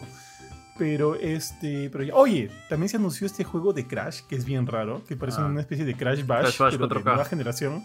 Sí, tal cual, tío. Se llama Crash este, Team Rumble. Eh, eh, todavía no entiendo muy bien, pero eh, por lo que he visto, eh, me da la idea de que es una especie de juego de equipo contra equipo. Y la idea es ganar la, la- que al final quien tiene mayor cantidad de, las, de Goomba Fruits. Y, y, bueno, solo se ha visto cinemática, no se ha visto gameplay en realidad. Así que todavía está por verse. Tampoco se ha hablado de alguna fecha, alguna ventana de lanzamiento, que yo asumo que sí va a ser 2023. Pero está ese juego de Crash. Mm, yo soy más, más fan de, de las experiencias de Crash del tipo plataformas. Pero habrá que ver, pues, ¿no? De repente es chévere. Eh, y ahora sí, yo creo que con eso ya estamos cubriendo todo, excepto los títulos más grandes, ¿no? Porque, ah, bueno, por ahí rapidito nada más también hay un juego que se llama Judas, que me llamó la atención, que es el creador de, de, de Bioshock. El, el papi este, Ken Levine. Eh, Ese era ah. el nombre. O sea, tú, tú veías ese juego, juego al toque, Bioshock. Era, Sí, bueno, Era tal cual, Bioshock eh, 4, Bioshock. dijimos. sí, Dije, sí, tal cual, tío. Pensamos que era Bioshock 4, pero bueno, me parece paja que también se vaya por otro lado, pero sí, tiene toda la esencia de Bioshock por todos lados. También vimos el tráiler este del crossover entre Dead Cells y Castlevania, pero solo ha sido cinemático, no se vio más. Ah. Así que, se ve bien bonito, se ve bien chévere eso de ahí de, de ser con Castlevania. Eh, nada, o sea, ojalá le vaya bien, porque no sé si esto es de repente algún tipo de. como que un empujoncito para que Konami también decida hacer algo propio. No sé, pero. Y chévere que hayan elegido a los personajes de Symphony of the Night, o sea, a Richter y a Alucard, eh, en lugar de, no sé, a Simon, que ya lo hemos visto en la sopa, ¿no?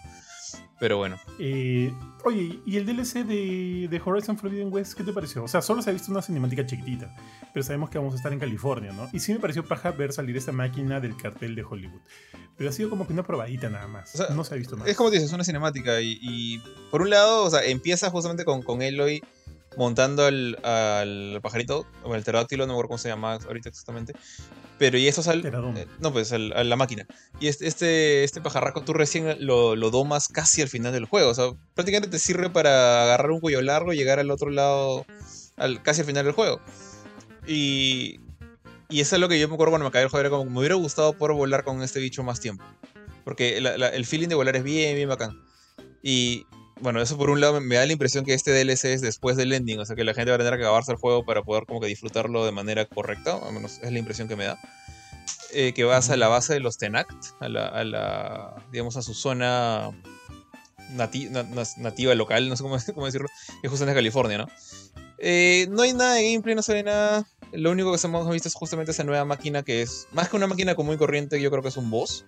Se parece mucho a estos... Eh, estos destroyers que, habían casi al final de Horizon 1, que también eran unas máquinas, así que no eran animales, sino eran como que máquinas, máquinas de, destrucción masiva. Este tiene un poquito más de tentáculos de lo normal incluso. Pero a mí más me intriga el, feeling, o sea, el hecho de ver el, letrero de Hollywood hecho una porquería ahí. Me recuerda justamente a una de mis escenas favoritas, o mi escena favorita de, todo Forbidden West, que es cuando, cuando bajas a, a las ruinas de Las Vegas y ves pues los casinos y las luces de neón que las reactivas y te iluminan el desierto. Porque bueno, la, la Vega está en desierto, ¿no? es una ciudad hecha en un desierto. Cuando te mechas con el Diplodocus. Claro, el primer Diplodocus. Pero más, más que la mecha con el Diplodocus es el hecho de salir y ves que es reactivado justamente todos estos eh, señales de neón de casinos y hoteles. Y todo ese desierto se llena de luz. Me pareció bien bonito. O sea, yo, yo he estado una vez nomás en toda mi vida en el strip de Las Vegas. Y por más que hay pues todo el tema de, casinos y strippers, esas cosas por todas partes, también tiene un feeling bien bonito, saber toda esa, iluminación llena de, información que te entra por los ojos de, neón.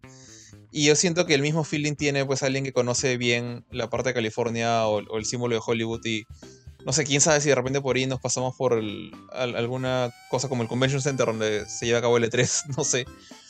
Eh, hay varios landmarks en, Los Ángeles, en California. Entonces, a ver, a ver, esa parte es la que más me, llama la atención acá ahorita. ¿Sabes qué podría ser el colmo? El colmo del DLC de, de Horizon Forbidden West. Que From Software saque un DLC también de, de Elden Ring, que justo en la misma fecha, tío. Bueno, están trabajando en uno, ¿no? Porque al final en la premiación dijeron, todavía, todavía Elden Ring para más, ¿no? Todavía seguimos trabajando en el juego. Y este premio no, nos empila más. Pues sería, sería bien, bien piña. Sería bien piña. Pero no creo. Y, curiosamente, el DLC sale todavía en mayo, creo, junio. No, mayo, mayo. En mayo del otro año, ¿sabes? Es bastante tiempo para un DLC. Y, de un juego que ya salió a inicios de este año. O sea, debe ser algo bien gordito, ¿ah? Algo así level eh, Frozen Wilds. Frozen Wilds dura como 8 horas. Ajá, sí, sí, es verdad, es verdad, es verdad. No, no terminé Frozen Wilds. Nunca lo juegues más. Full, full mecha contra los monitos, me acuerdo. Monito por dos. Pero bacán. El, ese DLC me gustó. Ocho horas era, era bastante. O sea, hay juegos que ni siquiera llegan a eso. Sí, tal cual. Bueno, ya pasamos. Yo también hubo un, este, un tráiler eh, de Phantom Liberty del DLC de Cyberpunk 2077 con el buen Idris. Oye, Idris Elba lo vio en todos lados ahora últimamente, cholo. Ah, no, tío, ya baja tus postes.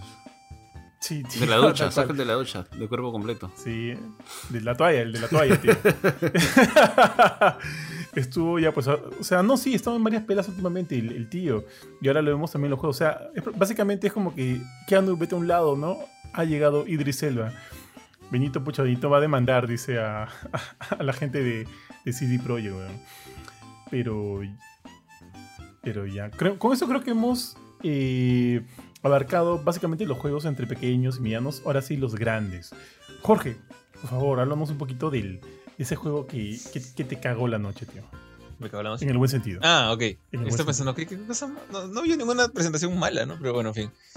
No, no. Eh, nada, el, el nuevo trailer de Final Fantasy XVI salió como para cerrar el, el evento. eh, justo antes de, pues, de, la, de la entrega del último premio y que, que cierta persona sí cagara la noche, al menos en cierta forma. Pero, pero ese trailer. Cada, cada trailer nuevo de Final Fantasy XVI me hypea más, honestamente.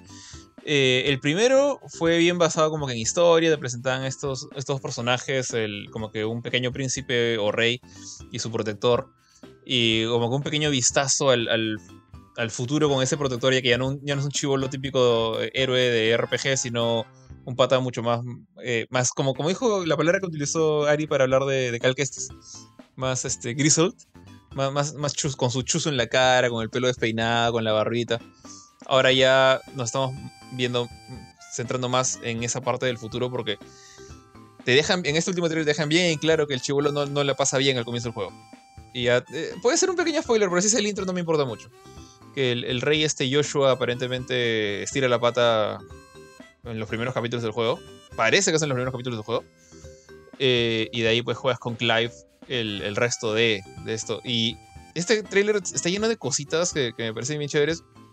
Ya sabemos que, que él es el personaje principal, que la, prácticamente todo el tiempo vas a jugar con él en un modo más hack and slash, más basado en acción, action RPG, pero más tirando para full acción, que no sé, que lo que tiene Final Fantasy VII Remake, que tiene bastante todavía del tema de comandos. Eh, cada uno de los protagonistas de la historia, no solo tú, protagonista jugable, sino que los demás, o sea, los rivales son... Me gusta este, este feeling de, de shonen, de, anime shonen, por así decirlo, eh, donde cada uno de estos eh, protagonistas tiene a un summon, a, a, un, a un, ¿cómo le dicen acá? Icon de Final Fantasy, sea Ifrit, sea Shiva, sea Ramu, sea Titán, ¿cuál hemos, visto? A Shiva no lo hemos visto, pero ahí, se ve que uno utiliza hielo, entonces tiene que ser Shiva, o no, creo que pongan otro de hielo. Eh, por ahí tiene que haber uno con Bahamut, que imagino se lo están guardando para el final. Pero, sé, para mí es bien, bien bacán ver, por ejemplo, hay una escena en la que está eh, Clive peleando contra lo que creo que es Garuda, no estoy seguro, que es la, de viento, que lo agarra entre sus garras, lo levanta y el pata grita y se convierte en Ifrit. O sale Ifrit. No, no estoy seguro si se convierte o sale Ifrit, pero como que se libera del, del, garrazo convirtiéndose... Imagínate que es Eren de Attack on Titan y se convierte en titán cuando el, el titán colosal lo tiene agarrado entre, entre su pulgar y su índice. Ese, ese feeling de no sé, de full acción, full hype, ahí a, a, level gigantesco me parece bravazo. Y a mí me gustan los Kaijus también, así que puntos extra ahí todavía para poder pelear con criaturas gigantes. Y qué más, pucha. Un pequeño momento en el cual parece que ya están revelando que Clive, a pesar de ser el protagonista jugable, va a estar acompañado por gente, por otros party members. No sabemos todavía si van a ser jugables, pero tenemos a una chica que no sé si han dicho su nombre por ahí, bueno, han mostrado la lista de personajes y actores de voz en, en, en español latino, así que por ahí debe ser el nombre de esta chica. Eh, y un pata que utiliza poderes eléctricos con una lanza, que podría ser una especie de dragón, todavía no, no se la ha visto saltar, así que no sé. Y un perrito. Creo que es la primera vez, sin contar a Ángel de Final Fantasy VIII, que no es jugable, es un, arma más que otra cosa ese perro, es un misil hecho perro. Este otro perro es un party member. O sea, desde Red, desde Red 13 en Final Fantasy VII no hemos visto un cuadrúpedo como party member de ningún Final Fantasy me parece bien chévere. Así que, no sé, ca cada soncera que he visto, que para mí, que puedo decir soncera, pero para mí me encanta lo que he visto en ese trailer. Me emociona más por, porque ya llegue pues, el 22 de junio del 2023. Eh, es una semana, seis días después del E3. Así que sí o sí, ese, juego va a estar en el E3 y se supone que este 3 es como que el gran regreso de la conferencia. Así que yo creo que Square lo va a lucir así por, hasta por el techo. Y, nada, con esto ya me dio ganas de cerrar, la, cerrar el streaming. Ya, ya vi todo lo que quería ver, pero quería ver si Elden Ring le ganaba a God of War. No sé si quieren agregar algo más por ahí. Mm, nada, tío. El juego, el juego se ve genial, tío. Ya habíamos visto el juego, se veía hermoso, se sigue viendo genial. Este, creo que hay un temita de la historia, no sé si, si me estoy equivocando. El, el, el, principal es este que es como que el, el que era el cuidador, el protector del chivolo, ¿no? Clive. Uh -huh. Ya, Clive. Y creo que él puede sumonear, puede llamar, invocar a Ifrit, ¿cierto? Sí, él es el. el... Y el chivolo o sea, puede invocar a un fénix, creo, ¿cierto? Sí. Sí, o sea, es Ya, como que la- los humos están momento- unidos a un humano. Ya, yo entendí que al inicio él, ok, yo soy tu protector porque más o menos creo que comienza el chivolo y en algún momento algo pasa que hace que el chivolo y él se enfrenten, porque es como que, o sea, ¿qué que- creo que él como que se pregunta qué está pasando. A lo, a lo mejor esto es, estoy diciendo lo que ya se ha dicho, ah, pues, simplemente que no me acuerdo, no me he visto todos los trailers. Porque luego vi la portada y en la portada básicamente creo que salen los, los ¿cómo dicen? A- Aecons, no sé cómo se llaman los monstruos ahora, los Aeons. Que se eh, están enfrentándose el Fénix creo que contra el contra Ifrit en la portada o no Sí, O sea, la, hay una- el- la historia logo- va por, por un enfrentamiento entre ellos dos Es que no, no siento. Acá es una cosa que no sabemos. Eh, pero, o sea, Clive es, es su protector y tú ves al comienzo ese trailer que se llama Revenge. O sea, ca- cada, trailer tiene un nombre. Y ese trailer tiene como nombre Venganza. Y justamente es porque el pata. Y, y esto es una de las cosas que creo que se me pasó, pero que me gusta bastante de esta historia, de lo que promete esta historia. Es que. Bueno, ya sabemos que el juego va a ser el primer Final Fantasy para mayores de 17 años. O sea, va a tener cl- clasificación M. Y que la motivación de este personaje no es, no es que hay un roche con, con- Joshua, que es el, el príncipe este, sino que Joshua aparentemente muere en un atentado, o sea, es asesinado por un reino rival, una fuerza invasora, no sé, pero alguien lo mata. Y justamente él durante ese thriller dice, como que he esperado todos estos años para vengarme. Y como que no me voy a morir ahora, voy a seguir peleando, porque como que la venganza es lo que lo motiva.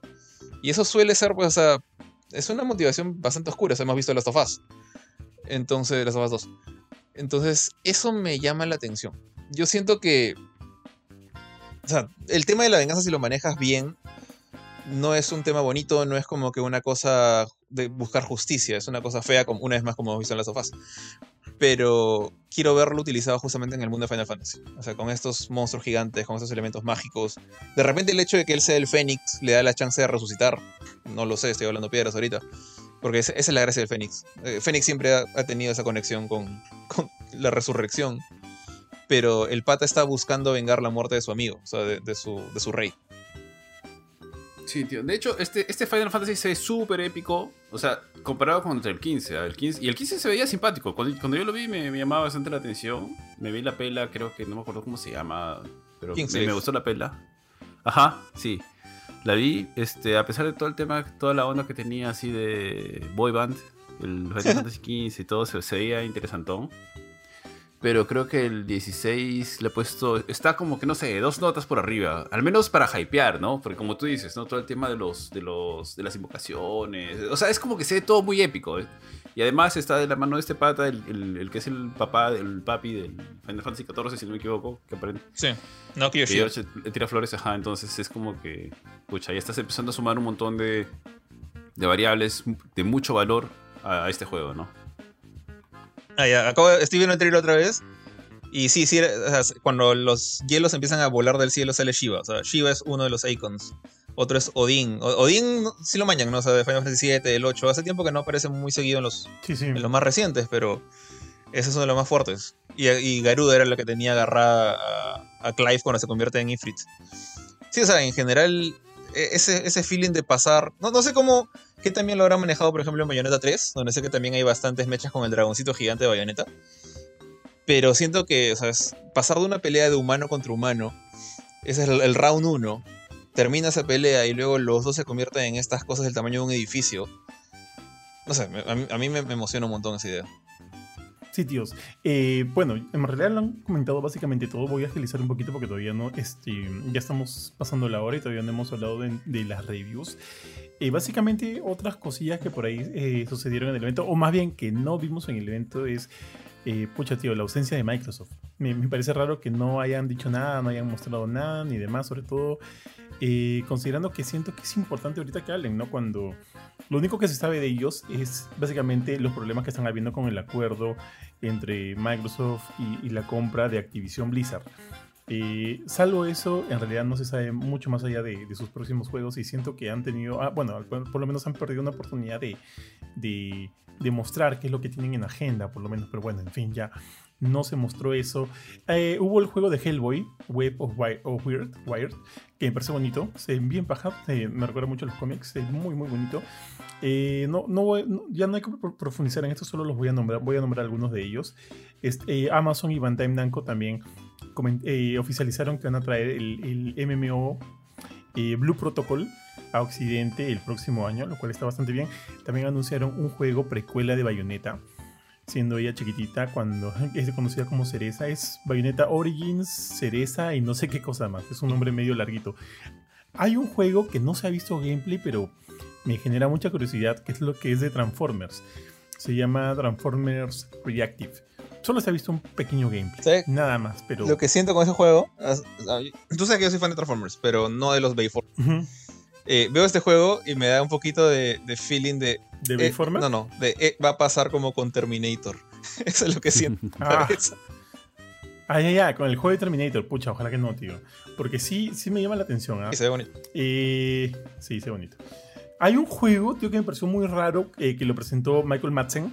¿Cómo se llama? Crime Boss, puede ser. Ah, sí. Eh, en el cual sa- sale un montón de actores, ¿no? En ese juego. Sí, un tío. montón se vio en el tráiler. Parece una especie de mafia o un juego que se, que se, que se respalda un poquito en lo que. eh, eh, en, en el tipo de juego de mafia o de Grand Theft o, de, o del Padrino. Me, generó esa, esa idea, esa sensación. Habrá que verlo. Eh, eso creo que ya. O bueno, ya también se dijo que hay una demo de Forspoken para PlayStation 5. Todavía no la pruebo, pero he escuchado malos, malos comentarios, tío. Lo cual me asusta un poco. Y con eso creo que ya hemos tocado prácticamente todo. Ah, dijeron algo de Destiny 2, Jorge, pero no le presté mayor atención. Tú este, elevaste la nota, creo, ¿no? Sí, o sea, principalmente fue un nuevo trailer de, de Lightfall, que es esta expansión que va, a empezar el, el próximo año, o sea, digamos que con la que arranca el año Destiny, y que están cerrando justamente la última, la última season, la última temporada del año 2022 con este, la temporada de los Serafines. Esa es la traducción en inglés latino, y un nuevo dungeon que acaban de abrir el día de, bueno, este día miércoles o martes de esta semana, ya, ya lo abrieron, que está creo que está tematizado con el, este nuevo enemigo, el, el, el vigía, el Watcher, que es este pata que tiene cabeza de humo, no sé si has visto, que es como que el. Ahora sí, el, el Dark, Sí, sí, sí. sí. Darkness tiene como que un líder, por fin, después de casi 10 años. Eh, eso, y, y, bueno, no, no, no hay mucha más información más que, que no hayamos visto antes. Están las armas de este nuevo elemento verde, que ahorita no me acuerdo cómo se llama, la nueva, el nuevo ataque elemental de los guardianes, con estos ganchos tipo Spider-Man. Y hay, hay jugadores haciendo cosas locas como que. ¿Te acuerdas ese ataque de los titanes que volaban por los cielos y caían como un misil, como Superman? Eh, Claro, claro. Ahora, o sea, si tienes atrás un pata, tu, tu pata te- se puede agarrar con su, con su gancho de Spider-Man de ti y el titán como que lo lleva por los aires. Está bien, está bien chévere. Entonces, este, hay cositas que, que prometen para Destiny. Vamos a ver qué tal les va con este. Es el penúltimo año de lo que sabemos que está planeado. Porque Lightfall y luego toca New, New Shape, creo que se llamaba. Eh, que ya es lo último que han anunciado hasta el momento la gente de Bungie, ¿no? Entonces les queda todavía dos años de, con- de contenido que sabemos que, que ya tienen en- planeado. Porque por ahorita este, Destiny 2 está durando Shape. más que el primero, ¿no? Sí, o sea, yo siento que eh, la existencia de Destiny 2 se la debemos a Activision. O sea, me, me da la impresión que el plan de Bungie era este desde un comienzo. O sea, hacer un juego que pudiera actualizar, actualizar, actualizar, borrar, borrar cosas. O sea, sé que hay gente que se queja de yo he pagado mi expansión porque me lo borran.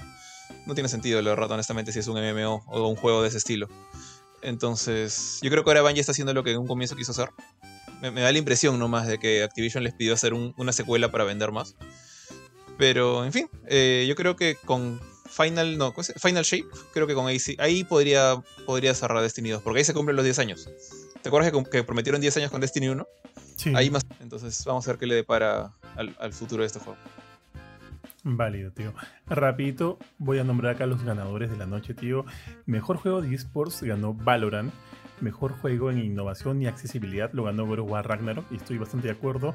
Mejor adaptación ganó, pucha pello, tío, para alegría de Jorge, Arkane, League of Legends. Ah, sí, sonó la música, Jorge, ya te la perdiste. Oye, no sé, Sí. esa porquería de canción. Se la robaron a Cyberpunk. ¿ah? Edge Runner se dio a ganar eso. Tío, yo también, yo también votaba por, por Edge Runner, puta. Ari, puta, Ari, No, bueno, puta, se alegró, Lo- tío. yo no, he visto, los yo no he visto. Edge Runners, pero tío, este Arkane es una muy buena serie. Si no has visto LOL, ni siquiera tienes. Si no has jugado LOL, no te preocupes. Arkane es una muy buena serie y creo que no solamente en cuanto a, a la historia y lo demás, sino que eh, tiene un, un aspecto visual único. ¿ah? No- no- es, no- creo que no he visto nadie que maneje ese aspecto visual. Se ve simplemente hermoso. Es, Sí, sí. es, es- es muy Sí, bueno. yo- No he visto Edge Runner, voy a verla ya, para poder compararlas, pero yo sí he visto Arkane, no, no tengo ningún apego por League of Legends, no sé más de League of Legends que Arkane, y aún así me parece extraordinaria. Válido, tío. Sí, confío, confío en tu, en tu opinión. Así que yo quiero en realidad terminar de verla. Es más, me había olvidado de seguir viéndola. Tengo De su existencia. Sí, tío, tal cual. Juego más anticipado, Legend of Zelda Tears of the Kingdom, que lo entiendo, puedo entenderlo. Mejor juego multijugador ganó Splatoon 3. ¿Qué pasó ahí? Bueno, ¿Dónde están las tortugas, tío? No sé, mira- ¿Dónde está este Call of Duty? Tortuga está ahí como, como uno de los nominados, si no me equivoco. Claro, no, o sea, digo, ¿dónde está? ¿Por qué no ganó, digo? ¿Por qué no ganó Call of Duty? Multijugador suele ser, suele ser así como juego familiar. Bueno, juego familiar ya es. No, hay juego una- familiar. Juego familiar, Hay ya, ya sé, ya juego sé. Lo que quería decir es. Juego familiar es el terreno de Nintendo. Ya es, es una cosa, es un, es un mundo en el cual no entra nadie más que Nintendo. O sea, si, alguien, alguien se atreve a poner un juego familiar de, no sé, PC o Xbox o PlayStation ahí, Nintendo lo destruye de alguna manera. Entonces, ahí no había competencia. Pero en multiplayer como que tenía una pequeña esperanza de que ganara alguien que no era exclusivo. Pero bueno, no, no juego Splatoon. Así que no, no puedo decir más que los personajes me parecen creepy. Nada más. Yo siento que es muy similar a Splatoon 2, pero bueno. Eh, mejor juego de carreras o deportes, tío, ganó Gran Turismo 7 y estoy de acuerdo, estoy de acuerdo.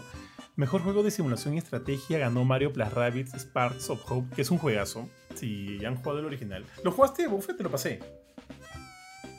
Y, y- Mejor juego de peleas, y ya lo hablamos, ganó Multiversus. Mejor RPG lo ganó Elden Ring y totalmente de acuerdo, tío. Mejor juego de acción y aventura lo ganó God of War Ragnarok, que sí, creo que está bien. Mejor juego de acción, pucha, por lo menos uno para Bayonetta 3. Me parece, yo creo que está bien que lo haya ganado. Bayonetta 3 es un juegazo y es acción por todo. Me da un poco, a pesar que no soy, no soy fan de Bayonetta y no juego ningún Bayonetta, no, honestamente no me interesa jugarlos. Eh, sorry a mí, o sea, adoro tus juegos, pero esta serie de ahí no, me- no sé por qué no me, no, me, no, me, no me convence. Pero me da gusto que haya ganado después de todo el roche que le hicieron al pobre juego. O sea, y ya, sabemos la verdad, ¿no? Que al final la actriz de Sí. voz está tratando de hacer payasada y media que no tenía por qué hacerlo. Eh, por, por ese- Helena Taylor, Helena Taylor, ¿no? Sí, sí, me, me da gusto que, que por lo menos por ese lado, como que el público haya reaccionado. y- no sé si se merecía ganar el premio, pero que, que Bayonetta 3 reciba el apoyo de su comunidad. De acuerdo, tío. Es más, cuando ganaron dijimos, súfrelo, Helena Taylor, sufre. ¿En serio? Y bien. No, sí, sí. Tío, mejor juego VR, Moss Book 2, que no lo he jugado. Eh, pero eh, Jorge me ha hablado muy bien del juego. Mejor juego mobile, y acá sí Jorge, puta, este, abrió las chelas, tío, ganó Marvel Snap. Que Así tenía que ganar Marvel Snap. No, no podía. Estaba ahí este Tower of Fantasy, Genshin Impact por ahí nomás. Dije ya. No, o sea, Genshin Impact no puede ganar de nuevo. Porque ya, ya vi la, la jugada que hicieron con este juego de la comunidad. Eh, Marvel Snap se, se merecía este año. Por lo menos este año. Ya después que vuelva a ganar Genshin Impact, no importa. Eh, mejor soporte de la comunidad ganó Final Fantasy XV. Este, no, no, 14, creo que no nos 14, agarró por 14. sorpresa. Perdón, perdóname, perdóname, 14. No nos agarró por sorpresa. Eh, mejor juego indie lo ganó Stray, al igual que mejor indie. O sea, todo bien. Pero eh, yo siento que por lo menos uno de esos debió haber- haberlo ganado. ¿Cómo que mejor indie y mejor juego indie? ¿No es lo mismo? No, no, mejor debut, Ah, debut indie, indie. y mejor juego indie. Ok. Ambos los ganó Stray. Yo siento que, ok, está bien, pero sí, bueno, uno de esos, una de esas categorías podría tranquilamente haberla ganado Sifu, que se fue sin Pero. Sifu Esa es no. una pequeña queja. Creo que Sifu no puede ganar debut. Porque creo que su estudio ha hecho juegos antes. No, estuvo, estuvo inclusive nominado en vez de debut indie. ¿En serio? Pero Sifu es de la gente de Absolver. Ah, tiene razón, tiene razón. Eh, entonces debió ganar mejor indie, tío. Debió ganar mejor indie y, y Stray se queda tranquilo como mejor debut indie. Pero bueno, El gato. pasó lo que pasó. Mejor juego ongoing, tío, igual que, que el de la comunidad, ganó Final Fantasy XIV. Bien por ellos. Games for Impact ganó As Dusk Falls. Mejor performance, tío, y el, el dolor de cabeza del buen Jeff Keighley ganó Christopher Judge con God of War Ragnarok. Y ahí fue Bien, cuando, bien ganado, bien ahí ganado. fue cuando empezó el. Cuando, cuando Geoff sintió el verdadero terror. Mejor diseño de audio lo ganó God of War Ragnarok. Eh, mejor score y music, music lo ganó este God of War. Yo digo, ¿por qué no ganó acá este Xenoblade Chronicles 3, tío? La partitura, la música de Xenoblade Chronicles 3 siento que es superior a, a los otros contendientes. Pero bueno. Mejor dirección de arte ganó Elden Ring. ¿Qué les parece ese, ese, ese, ganador? Como, ganador- como dirección de arte. Muchos han piteado, ¿ah? diciendo que ahí tenía que haber ganado God of War Ragnarok.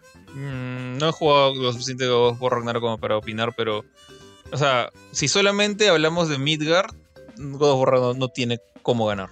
Pero si los otros reinos te presentan un mundo completamente distinto, como más o menos como lo hicieron en el 2018, yo creo que sí tiene, tiene bases, ¿no? Para defenderse.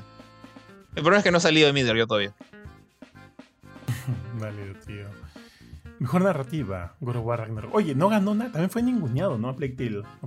No ha ganado nada, en ninguna categoría. Bueno, caballero. No, o sea, en, en general creo que Plague Tale narrativa sí podía haberse defendido, pero en las otras cosas, un poquito difíciles. Acción aventura no le va a ganar a Ragnarok, por ejemplo. Está en performance también.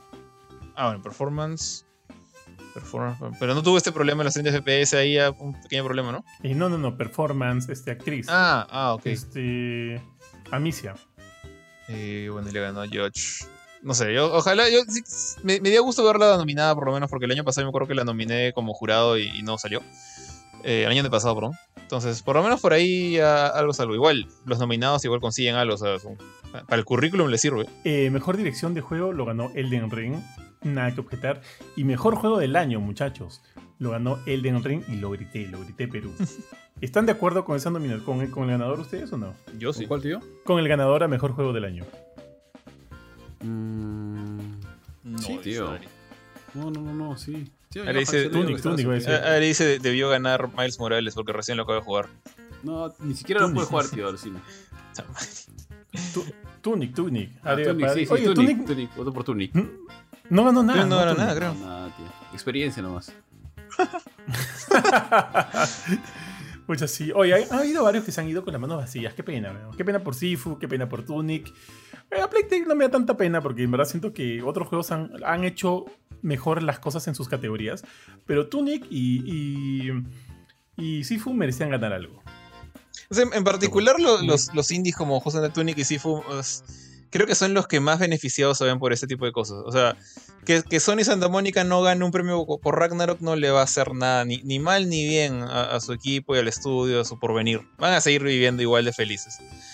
Eh, pero, pucha, un estudio chiquito como el de Tunic o como Slow Club, que se lleven su premio ahí, es creo que, creo que significa bastante. Hubiera sido muy beneficioso. Pero ya, muchachos, con eso cerramos el Game Awards y ahora sí pasamos a las reviews. Yo quiero empezar hablando acerca de Callisto Protocol, que finalmente lo jugamos. Y bueno, me he quedado con una idea bastante. Este. eh, que hay cosas que me han gustado y hay cosas que no me han gustado. Yo siento que el juego tiene por ahí varios pequeños errores, pero que como que entre todos suman y en general, al, al final, la suma de todo hace que la experiencia no sea la más redondita. Visualmente, mira, lo voy a hacer en, modo rápido. Visualmente el juego es precioso, ¿ah? es bien, bien bonito. De hecho, ahorita han tenido la chance de verlo un poquito más. De hecho, Jorge lo ha gozado un poco más con el, con el video que grabamos. Buffer recién ahorita ha podido ver un poco del, del, del gameplay en sí, pero también ha visto trailers y demás. Y tiene todo ese feeling fotorrealista, eso- esos, eh, esos escenarios oscuros, con, con estas eh, luces que por ahí te brillan, o sea, te, te, te alumbran un poco el camino, pero que igual crean sombras. O sea, visualmente el juego es precioso. Precioso en el mejor. O sea, es. No, sí, precioso en el mejor sentido. El diseño de los personajes, muy bien. El diseño de los enemigos son grotescos, son. Son- es bravazo, o sea, enfrentarte a uno de ellos es bravazo, golpearlo y sentir que se descarna, ¿no? Donde tú lanzas el golpe. Este, creo que no hay ninguna queja eh, a ese nivel visual. El juego está muy, muy bien. Eh, yo siento que el problema viene en el gameplay en sí. Ahora, eh, y justo lo decía con Jorge, ¿no? Acá el, en Callisto Protocol el sistema de, de combate se, se arraiga bastante en el melee. En el melee. O sea, si bien tienes armas, vas a, vas a encontrar variedad de armas en, el, en tu juego. Y creo que la base del sistema de peleas es de todas maneras el melee. El, el, el melee. Ahora, eh, tú tienes una especie de bastón al inicio del juego que lo cambias luego por un arma así eh, que tiene. No, no tiene electricidad, pero pareciera que sí. Con el cual vas a comenzar a, este, a golpear a los enemigos. Cada golpe se siente increíble. Se siente muy, muy bien. Se siente pesado, se siente fuerte cada vez que los golpeas a estos. Se llaman biófagos. Ojo, estos enemigos se llaman bio- biófagos. Sientes el golpe en el mando y eso es bravazo.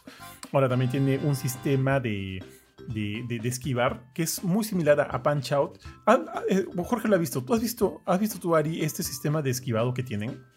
Mm, mm, sí, sí, sí sé más o menos a qué te refieres, al sistema de esquivado de Punch Out. Sí, es como que, o sea, si ves que el enemigo está a punto de, de golpearte, tú mueves tu- el joystick ya sea izquierda o derecha para que el pata haga un, haga un, un esquive y obviamente evite el golpe. Y eso te da como te, te da una ventana para que tú contraataques. O sea, básicamente es eso. Y al inicio todo bien con eso. Pero luego te das cuenta que, que, que eso tampoco no, o sea, no evoluciona mucho y llegado a un punto sientes que repites eso tanto que, ya el juego comienza a ser un poquito tedioso, un poquito aburrido y, dices, y, y incluso te, te pones a pensar, ¿no? ¿Por qué no hay algo más en esto? Porque siento que solo eso no es suficiente. Sí, te dan armas, te dan variedad de armas, pero tampoco son como que las más satisfactorias de utilizar, ¿ya? Porque justo, y también se lo decía a Jorge cuando grabamos el video, el juego es relativamente lento. Eh, cambiar entre armas es lento. Se te, se te acabó la munición, recargarlo también es lento. Y vienen los enemigos, los enemigos son rápidos. Entonces sientes que hay un desequilibrio ahí. Y evidentemente lo más eh, cercano o lo, o lo más efectivo para, si es que no tienes un arma cargada o no tienes balas o, o- o- o necesitas cambiar de arma, lo más efectivo es utilizar tu, tu arma melee. Tu arma melee. Palito. Y eso, sí, y eso es, un- siento que yo es un poco frustrante. En lugar de hacerlo divertido, siento que va más hacia lo frustrante. O como lo que le dije también a Jorge con las animaciones. Por ejemplo, eh, para curarte, el pata hace una animación de entre, 6, entre 5, 6 o hasta 7 segundos, en la cual se arrodilla, coge una jeringa, se la, se inyecta en el cuello y, todo, y, se introduce pues no toda esta, esta sustancia de vida de la jeringa hacia el cuerpo del protagonista y luego se levanta.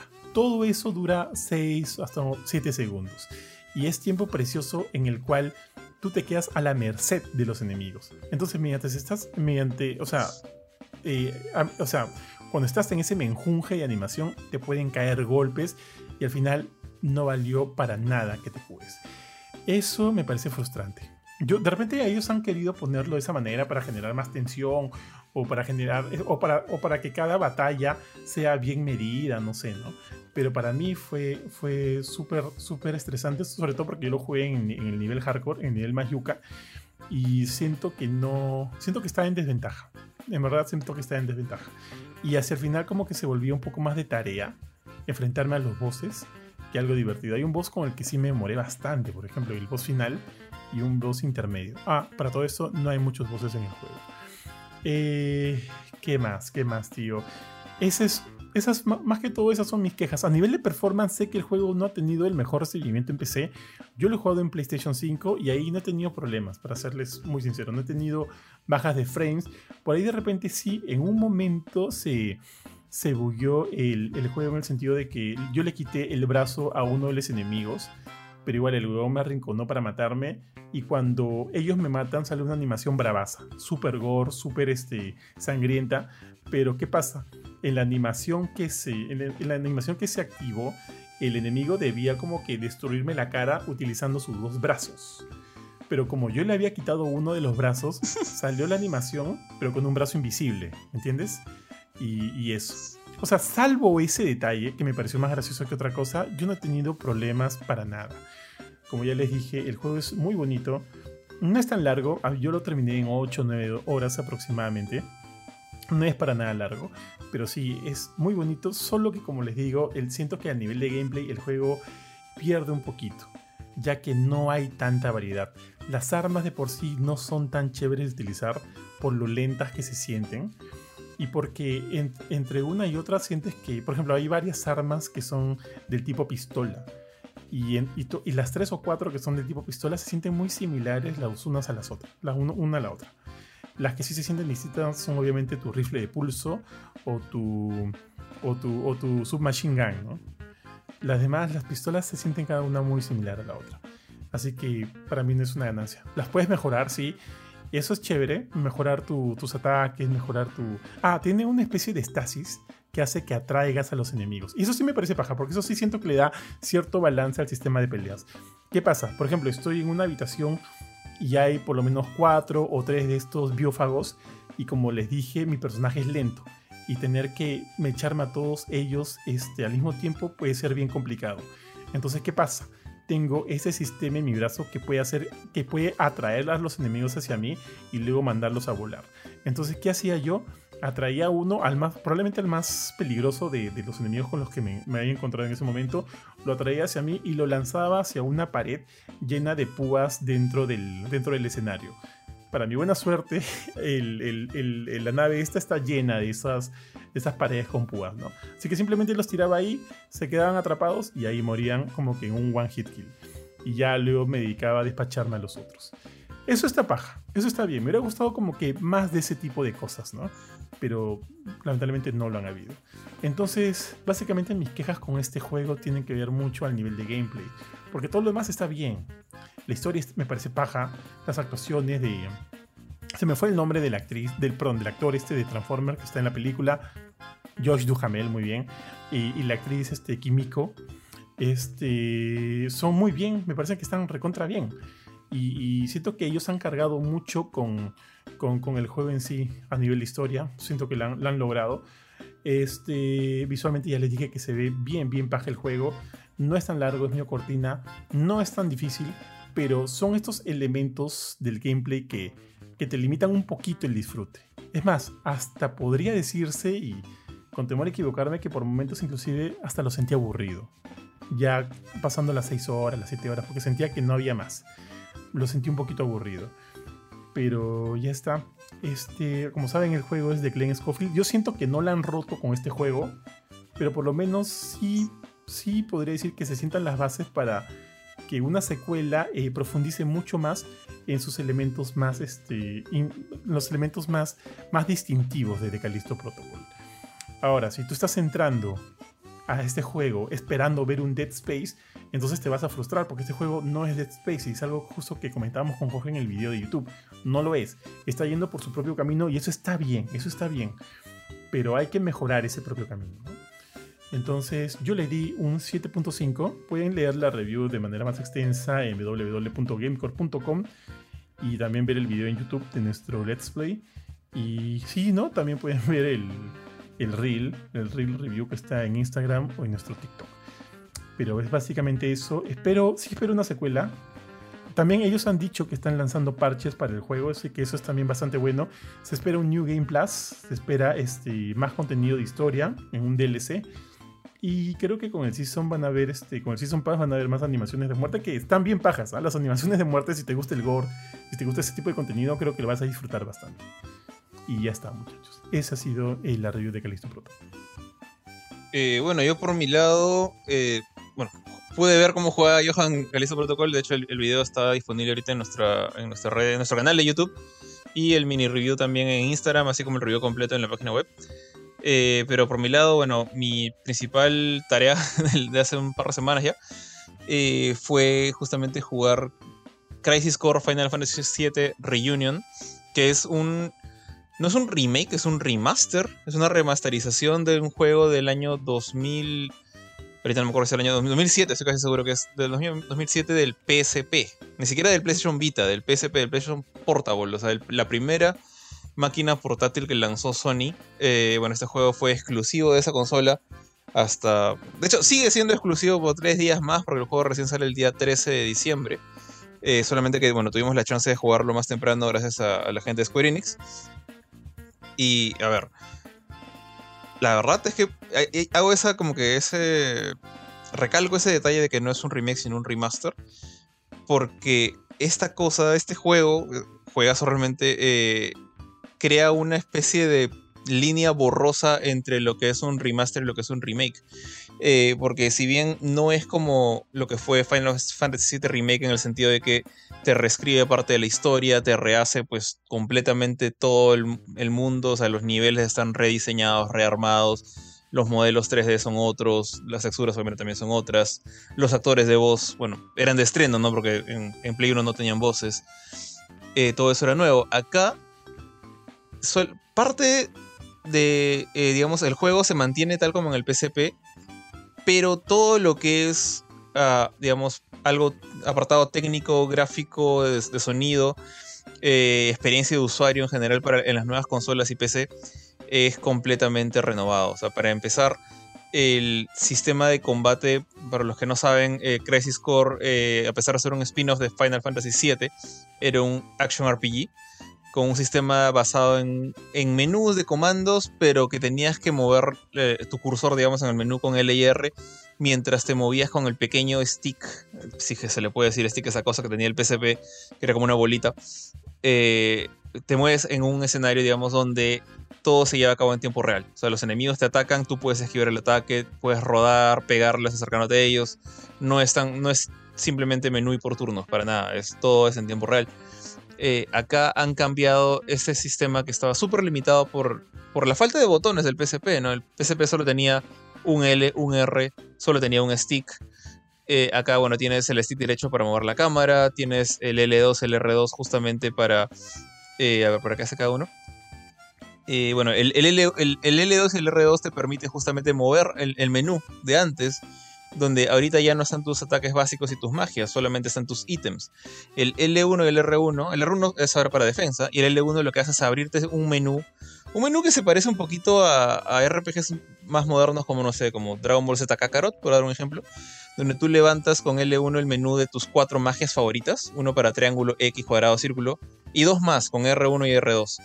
Entonces tienes acceso rápido a magias que antes tenías que estar moviendo L y R así súper rápido en tu pequeño menú de comandos abajo a la derecha mientras esquivabas todo lo que te llovía en pantalla, ¿no?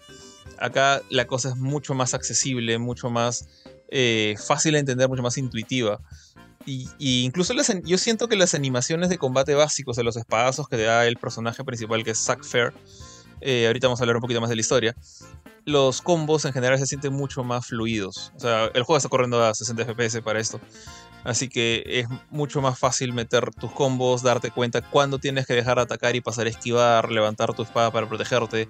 Y muchas cosas más que, digamos, eh, solamente los action RPG más veloces suelen tomar en cuenta, ¿no?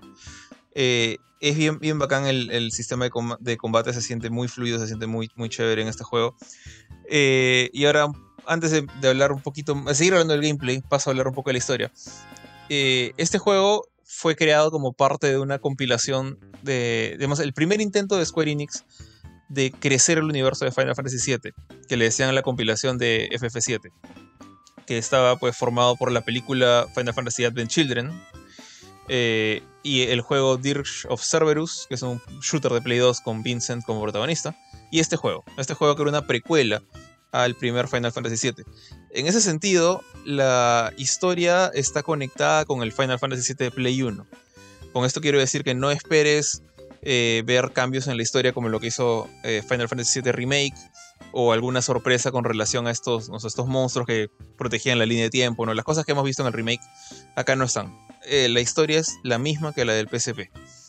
El juego sigue siendo un juego digamos, es largo para un juego de portátiles, pero si lo juegas en PC y consola, puede considerarlo un poquito corto para un RPG regular porque te tomará pues unas 10 a 12 horas terminar la campaña, dependiendo cuántas veces te mueras, eh, sin, sin, hacer ni una sola miserable eh, misión alterna secundaria. Si te pones a tratar de completar todo esto, ese tiempo puede crecer hasta fácil 20, 25 horas. Ya, 23 horas. Pero es un montón de contenido extra y que no estás obligado a hacerlo, pero te conviene bastante porque tu personaje pues consigue materias, que son los hechizos, eh, en, este, en el mundo de Final Fantasy VII, mucho más fuertes, o te consigue una cantidad más grande y utilizas este sistema que hay de fusión de materias para crear pues justamente las armas más fuertes. Eh, la historia, como dije, es una precuela Final Fantasy VII. Tú eres eh, Zack Fair, que es este otro soldier, este guerrero parte de del mismo grupo del cual eh, Cloud dice ser parte. Eh, de hecho es un amigo de, de, de la juventud de, de, Cloud. Tú acá ves un Cloud mucho más joven que lo que vimos en el otro juego.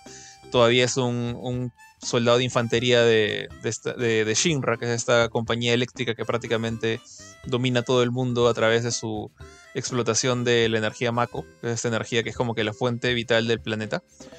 Y acá la historia está mucho más centrada en, en Zack, su maestro que se llama Jill, y dos eh, soldiers más que son Sephiroth, ya todo el mundo lo conoce, y Genesis, que es el, el villano principal de, de esta historia.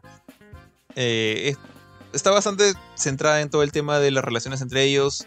Eh, lo que es, digamos, la verdadera naturaleza del proyecto Génova, que es este proyecto que justamente que dio nacimiento a Sephiroth. Para los que han jugado Final Fantasy VII, eso no es ningún, ningún spoiler. Acá conoces un poquito más de cómo es que cómo es que Sephiroth descubrió esto, cómo es que estos personajes van descubriendo que es la, en particular Zack, ¿no? Que la compañía para la que trabajan no es exactamente los salvadores del mundo como ellos, creen ser o dicen ser. y, y para un personaje tan, tan heroico como es Zack, esto le llega a chocar. Es una historia bien, bien eh, emotiva. Eh, de hecho, me acuerdo que cuando acabé este juego por primera vez en el año 2007, fue que lo jugué, el juego del año que salió. Eh, y me quedé mirando el techo por media hora después de acabármelo porque, uno, mis dedos están muy cansados porque la pelea final puede durar muchísimo. Puede durar fácil unos 20 minutos sin parar. Y así, unos 20 minutos que si te descuidas te matan. Así que es full tensión.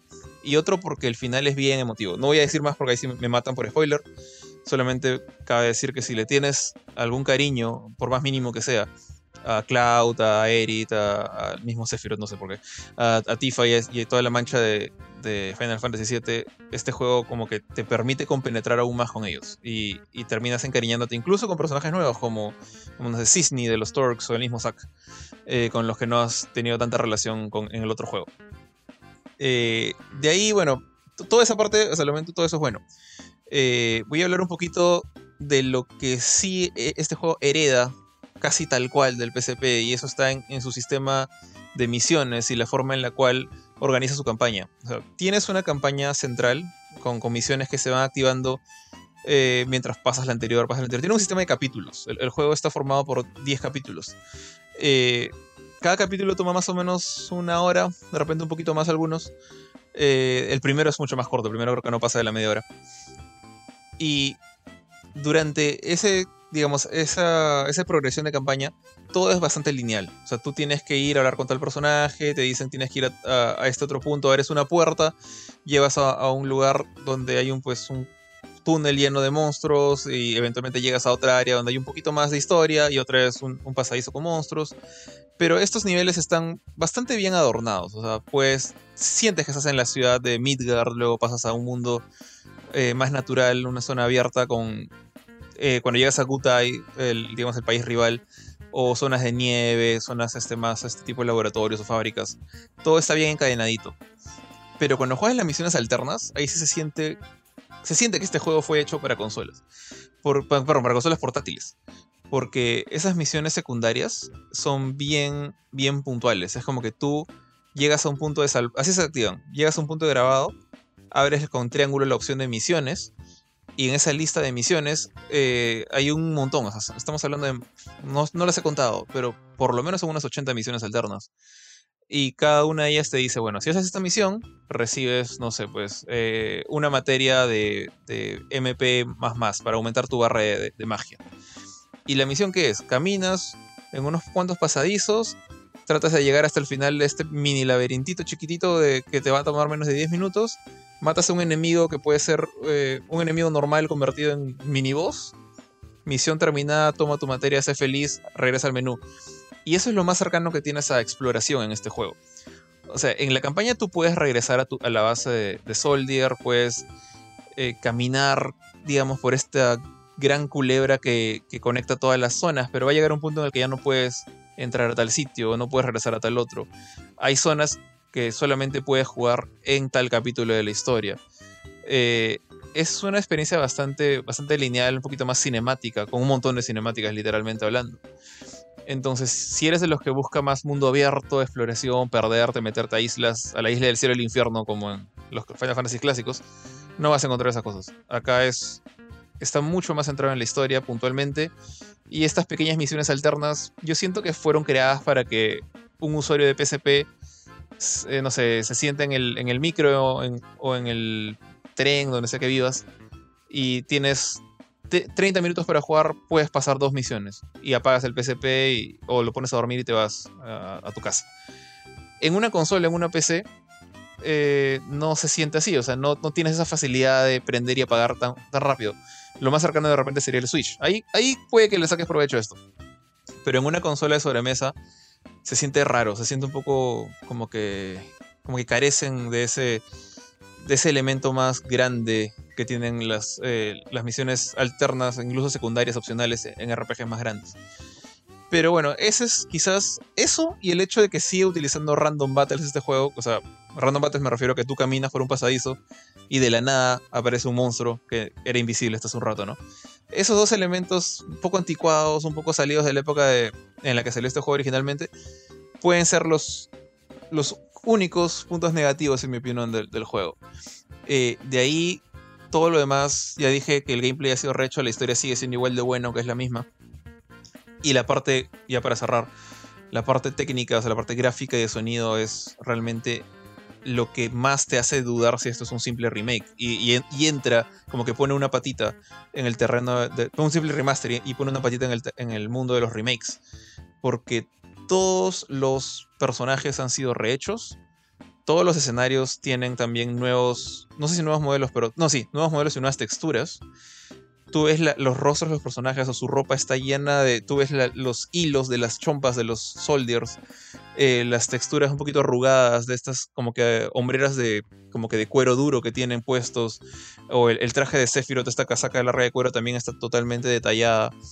Eh, vas a ver ciertos elementos que no llegan a la altura de la calidad del juego de Play 4 de Final Fantasy VII Remake, pero es día y noche comparado con PSP o sea, si tú agarras, por ejemplo, eh, el, reciente Final Fantasy VIII Remastered y lo comparas con el de Play 1, pues obviamente te das cuenta que la cara de Squall está. la textura está rehecha.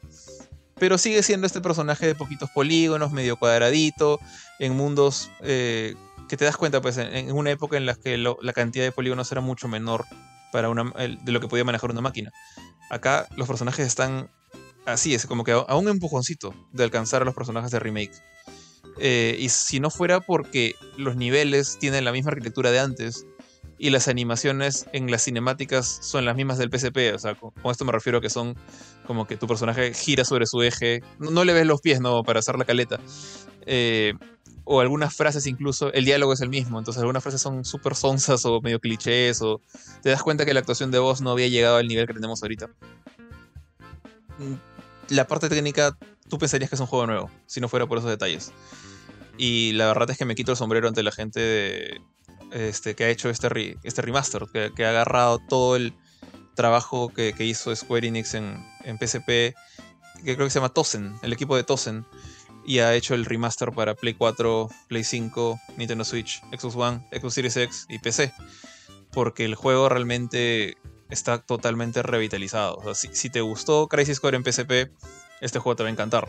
Si no lo conocías, yo creo que ahí va a haber momentos en que dices, pucha, esto se siente medio raro. ¿Por qué las misiones son tan cortitas o son tan monótonas? Las secundarias, únicamente las secundarias.